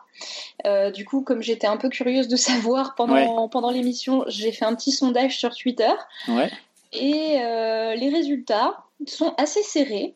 Alors, 49% des gens sont, sont d'accord avec le fait que ça détruit un peu l'é- l'émerveillement et 41% pas d'accord. Voilà, 10% ont répondu Wow. réponse D Il y a combien de votes? Sur 37 votes. Ah quand même. ah, quand même. Ah ouais, quand même. hein. Ouais, hein. Bah, Moi, je trouve que ça dépend vachement du tour, en fait. ouais Ça dépend Ah. vachement du tour et du truc, c'est-à-dire que.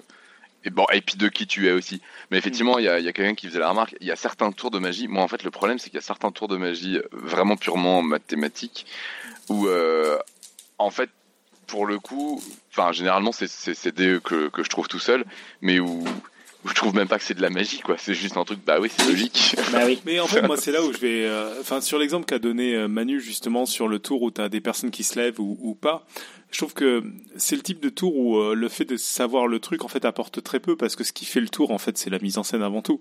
Le fait de savoir qu'il y a 32 possibilités, que ça code et compagnie, en fait, tu te rends compte que c'est que s'il avait juste présenté brut de décoffrage, euh, bon, je vais faire un sondage, euh, écrivez-moi sur un papier les, les réponses et puis je vais deviner vos cartes, ça aurait pas marché. Là, c'est toute la mise en scène qui te fait dire, waouh, il y a un truc assez fou. Et dans d'autres types de tours où je pense que là c'est très compliqué parce que je, rejoins beaucoup ce qu'il a dit sur sur le fait de prendre le temps. Moi, c'est sur ce qui est manipulation. Où t'as, euh, je sais qu'il y a des, moi je connais une manipulation, mais ça m'a pris des mois à la maîtriser, peut-être pas des mois, peut-être un mois ou deux, et, euh, et je trouve ça intéressant de, de se rendre compte que ça prend ce temps-là de la maîtriser et qu'en fait c'est moins intéressant de savoir comment c'est fait que d'avoir réussi à la maîtriser soi-même pour se dire ah ouais, en fait c'est ça qu'il y a derrière. quoi. Enfin, on- là, on n'est pas, on n'est pas en train de faire une émission sur la magie, mais j'imagine qu'il y y, y a plein de différents tours de, de, de, de magie selon les catégories. Effectivement, il y en a, il y en a qui sont Ah oui, certainement non, très basés sur la science et d'autres basés c'est pour effectivement ça que je sur ce disais que que là on a fait on a fait un Ouais. focus uniquement sur euh, la science mais euh, Oui, Euh, c'est ouais. qu'une partie. Alors, il y a toujours un peu, euh, forcément, euh, par définition, euh, tout ce qui est euh, magique, c'est on peut pas l'expliquer, donc forcément, ça vient euh, en opposition directe avec la science. Donc, mais, mais oui, on retrouve toujours plus ou moins, on peut toujours tout rattacher à la science, mais euh, oui, c'est pas forcément une application directe. Et même quand euh, il y a des sciences derrière, euh, on le voit pas, pas forcément. Tu vois, Robin, tu disais euh, des fois, on voit que le tour est mathématique, mais euh, je t'assure qu'il y a des tours où en fait, tu ne sais même pas qu'il y a des maths derrière. Euh, et Ah non, non, mais t'aurais un jamais, et t'aurais, jamais supposé même qu'il y avait des maths. hein. Euh, ça, quand, quand c'est bien caché, c'est censé être cet effet-là. Après, pour le fait de, Et- oui, vas-y. Non, mais le, pour le coup, je trouve que la démarche d'aller chercher euh, comment ça fonctionne, il y a un, raisonnement euh, qui se rattache vraiment très très largement au maths de mon point de vue. C'est-à-dire que c'est, euh, ça me fait penser moi à chaque fois que je que j'essaye de trouver comment un, truc fonctionne, comment un tour fonctionne. C'est le bon. On va pas s'énerver à dire c'est impossible, c'est impossible. On va dire en fait ça se fait. Donc il est nécessaire que à ce moment-là, ça soit déjà passé dans la poche. Donc, ça veut dire que, donc, il peut pas y avoir qu'une seule carte, il y en a deux. Enfin, ce genre de truc, euh, tu, pars de la fin et tu essayes de remonter. Enfin, je trouve que c'est le type de raisonnement qui ressemble complètement à un, raisonnement de maths, quoi. C'est euh, c'est le, fameux truc où on se fout toujours de la, de la gueule des matheux en disant supposons le problème résolu. Enfin, c'est quand même exactement ça la démarche quand tu essayes de comprendre comment un tour Exactement. fonctionne. En fait, tu essayes de faire du reverse engineering euh, et, euh, et, en fait, euh, si le tour est bien conçu, normalement, il y a un moment où c'est censé bloquer en fait. Euh, c'est parce ça, que parce que justement, on conçoit le, tour, le, le tour pour que il y a un moment, il y a un vide et on se dit mince, l'étape d'avant, j'arrive pas. À, j'arrive pas à, à, à, revenir. Et d'ailleurs, c'est beau. Moi, j'aime bien. Il y a un truc que, que j'adore, c'est c'est cette sensation en magie où en fait tu sais tu, tu, sais que c'est pas de la magie, hein, donc tu sais qu'il n'y a pas de pouvoir, machin truc. Mais en fait, même en imaginant une solution aussi complexe qu'elle soit, t'arrives même pas à voir un début de, de, solution. Moi, ça m'est déjà arrivé sur des tours où vraiment qui euh, j'avais aucune prise intellectuelle, et, euh, et, c'est arrivé comme ça dans le milieu de la magie où des gens ont complètement révolutionné la magie parce que euh, ils avaient par exemple appris tout seul donc ils n'avaient aucune référence. Donc euh, euh, nous, on n'avait aucun mouvement, aucune technique auquel on pouvait se dire tiens, il utilise telle technique. C'était complètement nouveau, un peu comme si quelqu'un euh, vous proposait un plat avec aucune saveur, enfin aucune aucune épice que vous connaissiez avant, et vous dites j'ai plus aucun repère pour décrire ce que j'ai plus de mots pour ça. Et c'est déjà arrivé. Hein. Et voire même, ça te, mhm. je trouve que ça te pousse à, te, à sortir de carcan intellectuel que tu peux avoir. Moi, je me souviens, j'étais gamin, j'avais vu à la télé un tour de magie qui m'avait épaté. Vous allez vous moquer de moi parce que c'est bête comme je de comprendre le tour. Mais c'était un mec qui avait une ampoule euh, énorme et puis à un moment, il la dévisse et elle continue à être allumée puis il l'a fait léviter. Et puis c'est là où tu te dis ah mais oui mais en fait euh, il peut mettre toutes les piles à l'intérieur de juste le pas de vis et puis ça ça marche. Et en fait je trouve que tu as plein de tours comme ça qui te disent euh, ah ben oui je me pose plein de barrières un mais peu il l'a fait léviter comment l'ampoule par contre Non mais t'as un fil comme toujours. non mais je veux dire ce qui, ce qui est marrant là-dedans c'est que tu te rends compte aussi de de tout tout comme il y a les biais probabilistes dont on a parlé qui là sont très scientifiques, mais des fois des biais de pensée que tu tu dis forcément le mécanisme de l'horloge, il est dans le boîtier. Alors qu'en fait, bah, pas forcément. Alors je sais pas où il est dans l'horloge dont tu as parlé au début, mm. mais euh, de te dire, ah oui, en fait, on n'est pas obligé. Et il y a mm. d'autres manières de, de, faire la chose, quoi.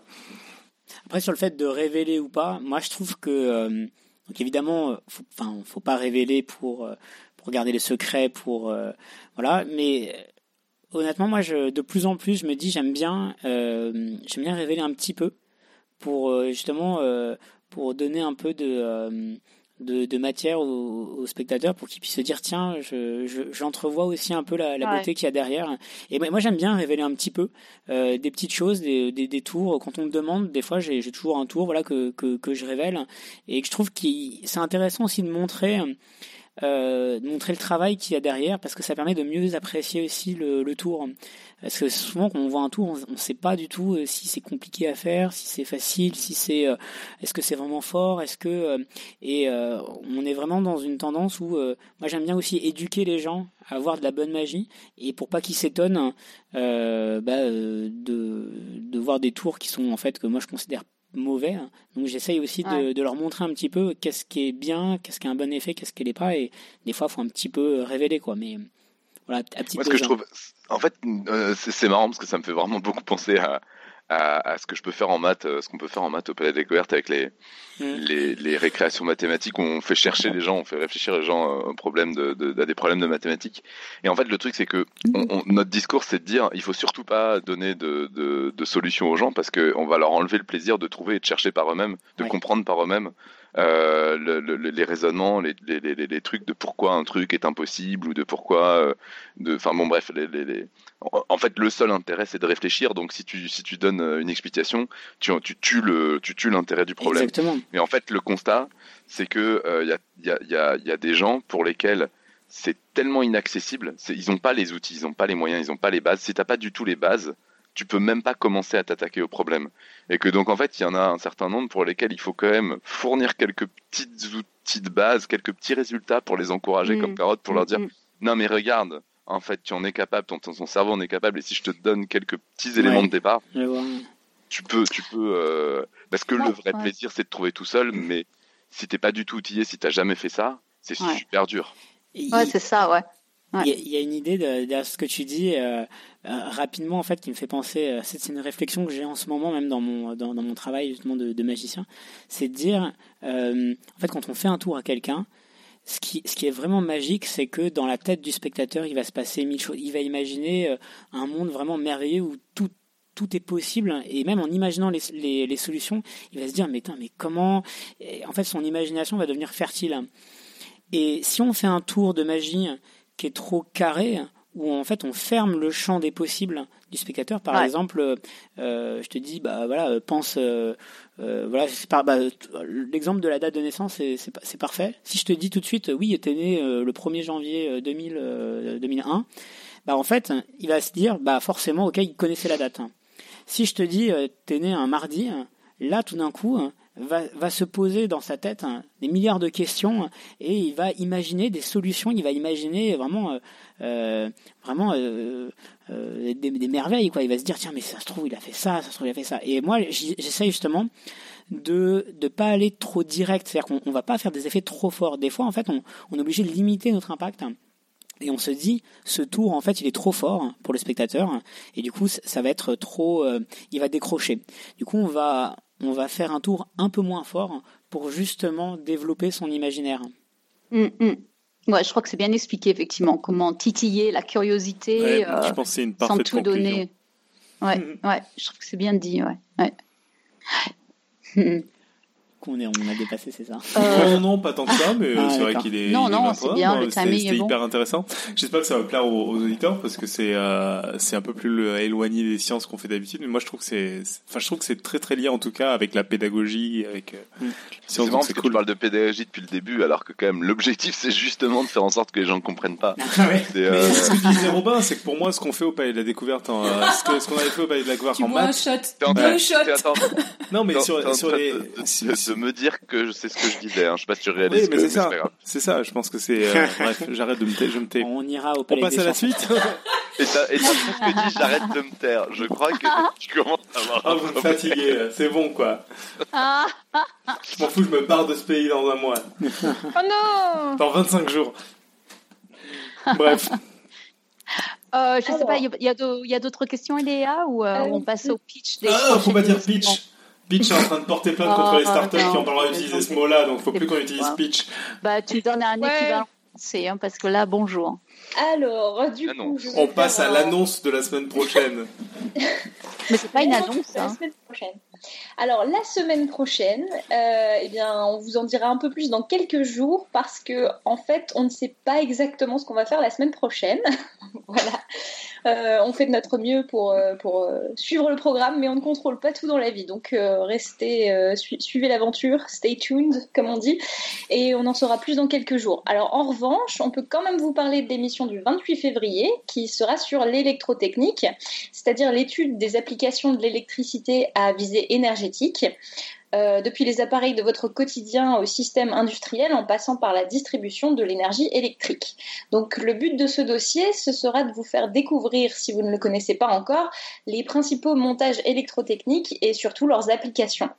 Euh, nous parlerons notamment des machines, ces appareils électriques capables de convertir l'énergie électrique en énergie mécanique, plus communément appelée moteur.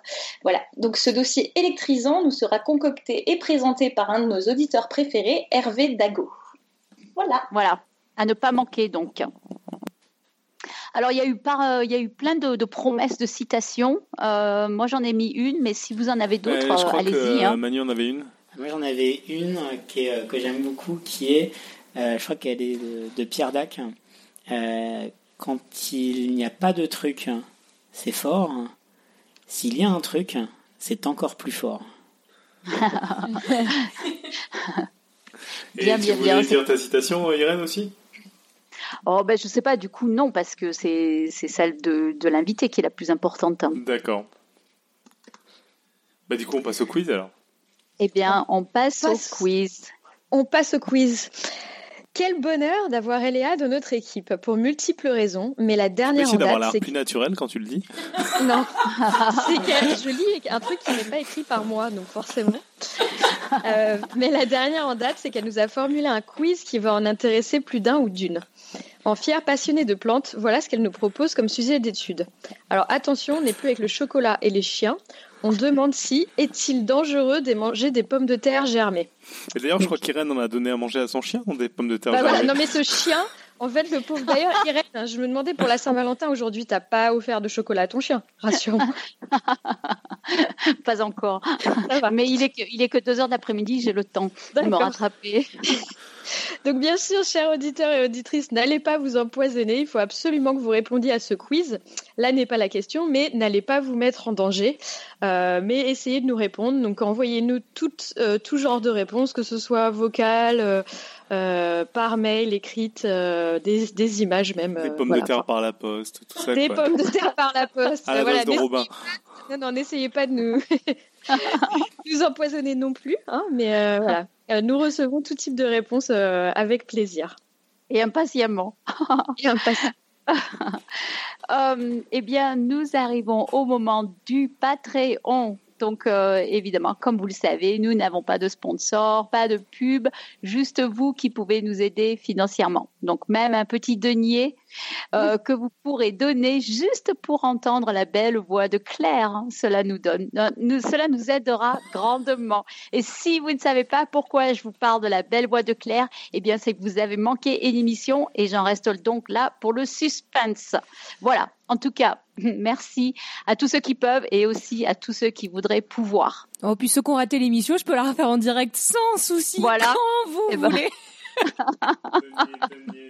Donier, donier, donier, donier. C'est un bon Excellent. jingle.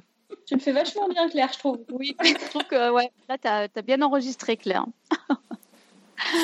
Euh, je pense qu'on a euh, une petite annonce. Enfin, c'est plutôt. euh, J'avais envie qu'Eléa nous parle de, de Play Azur du festival parce qu'elle y est allée donc le week-end dernier.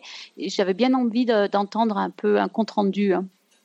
Euh, oui, donc euh, ce week-end, euh, Topo et moi, euh, nous étions présents au festival Play Azur à Nice, avec une grosse partie du Café des Sciences, dont plein de vidéastes. Alors, certains vénards ont donc pu assister, entre autres, à des tables rondes, des conférences où l'on parlait de science dans Big Bang Theory, Black Mirror, le livre de la jungle et même Alien, parce que Topo nous a instruit au cycle reproducteur du xénomorphe. Voilà. Le Oh, moi, j'ai raté tout Ouais. ça, donc. Oh, ça. Le tout était live sketché en plus par des dessinatrices euh, incroyables. Euh, Les dessinatrices, il n'y avait pas de dessinateur cette fois-ci? Et non, il n'y avait que des c'est incroyable, c'est cool. Incroyable. Euh, oh, c'était aussi le week-end de la- des femmes en sciences, donc euh, du coup c'était c'était bien aussi.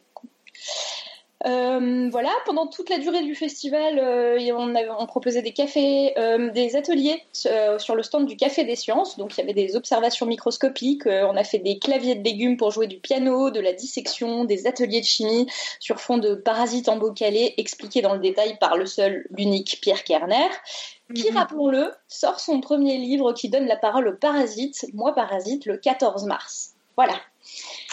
Et, Et qui euh, viendra nous en parler d'ailleurs. Il va y avoir une émission bientôt où Pierre viendra nous parler de son bouquin. hein. Exactement. Oui, il vient faire de la pub chez nous. Oui. C'est mérité. Hein. J'espère qu'on est cité dans le bouquin. Pas comme d'autres, sans citer personne. sûr. On Alors, passe. euh, hor- hormis euh, le- les stands de réalité virtuelle, de jeux vidéo, de manga, de steampunk, etc., Topo et moi, on a aussi fait du vrai combat de sabre laser, et ça, ça n'a pas de prix. Donc, si vous l'avez loupé cette année, ne le manquez pas l'année prochaine. Euh, moi, j'avais vu qu'il y avait aussi des combats de sumo, euh, tenue de sumo en plastique. Vous l'avez pas testé, ça? Non, Ah, je suis déçue. on n'a pas eu le temps. Ouais, mais ça a l'air super ce truc. Euh, il faut ah waouh. Du coup ouais. En fait, je suis contente que t'en parles parce que je pense que ça va vraiment intéresser plein de gens et l'année prochaine euh, à ne pas rater donc. Hein. Ouais. Ouais, puis surtout l'année prochaine, euh, Podcast Science est plus ou moins en train de s'inviter à ce festival-là, donc ça va être grave cool. Je- on va aller squatter. Je vois qu'on arrive à la conclusion avant de laisser Irène euh, conclure. Euh, Manu, est-ce que tu as des endroits où tu veux nous faire aller sur l'internet ou hors de l'internet? J'ai oublié de te demander avant en fait. Alors en fait j'avais mis dans le, dans le lien, j'avais mis pas mal, enfin dans, le- dossier j'avais mis quelques liens. Après pour euh, Numberfield ils ont, euh, ils ont pas mal de, de vidéos autour de magie et maths hein, qui, sont, qui sont pas mal. Euh, et, euh, et honnêtement, en fait, quand on regarde, euh, quand on tape sur internet même magie maths, alors malheureusement ou heureusement, en fait, on trouve beaucoup de choses. Euh, j'aurais pas de, de après il y a des bouquins spécialisés mais vraiment qui s'adressent à des magiciens donc le, le seul conseil que je vous, euh, vous donnerai c'est rendez-vous les mercredis soirs dans un bar qui s'appelle le Chihuahua où vous avez À Paris du coup. à Paris euh, à partir de minuit donc quand même faut, faut se lever tard mais euh, vous avez euh, les, des magiciens qui se donnent rendez-vous là et, et là ils pourront vous faire des tours de magie en live devant devant vous. Ah, c'est plus à ça que je pensais, à des, à- à- si tu avais envie de nous donner rendez-vous quelque part, donc au Chihuahua après minuit, Ouais. pour les motiver autour de Paris. Et au niveau bouquin, oui, celui dont j'ai beaucoup parlé de Diaconis, c'est Magical Mathematics. Je crois Ouais, qu'il existe qu'en français, Magical- en anglais, ah, pardon. non, il existe, il existe qu'en anglais, ouais. Et, euh, et les autres il y a tous les références bouquins très très de, connues. en fait, tous les bouquins de Gardner, en Ouais, c'est fait. ce que j'allais dire, Martin les bouquins de Gardner, qui, pour le euh, coup, il y en a une qui sont- Bible, euh, Ouais. Une bible mathémagique. euh, Et certains sont traduits en plus en français, si Oui, je dis pas de bêtises, oui, donc qui euh, permet je de. Et voilà. Oui, Et, Martin Gardner, il y a, il y a largement des trucs qui sont, qui sont traduits. Ouais. Et toi, personnellement, toi-même, il y a des trucs dont tu veux faire de la pub ou euh, pas spécialement? Euh, non, non, Ok. j'ai j'ai rien de euh, là comme ça, non. Eh ben, on passe à la conclusion d'aujourd'hui. Vas-y, Yeah. Claire. Alors, on remercie Manu pour ce dossier démystifiant et passionnant. Nous espérons avoir plein de retours avec des likes ou pas likes. Plein de questions pour Manu que vous pouvez poser sur notre site web. Nous voudrions vous dire combien vos commentaires sont importants pour essayer de nous améliorer et aussi continuer de vous intéresser.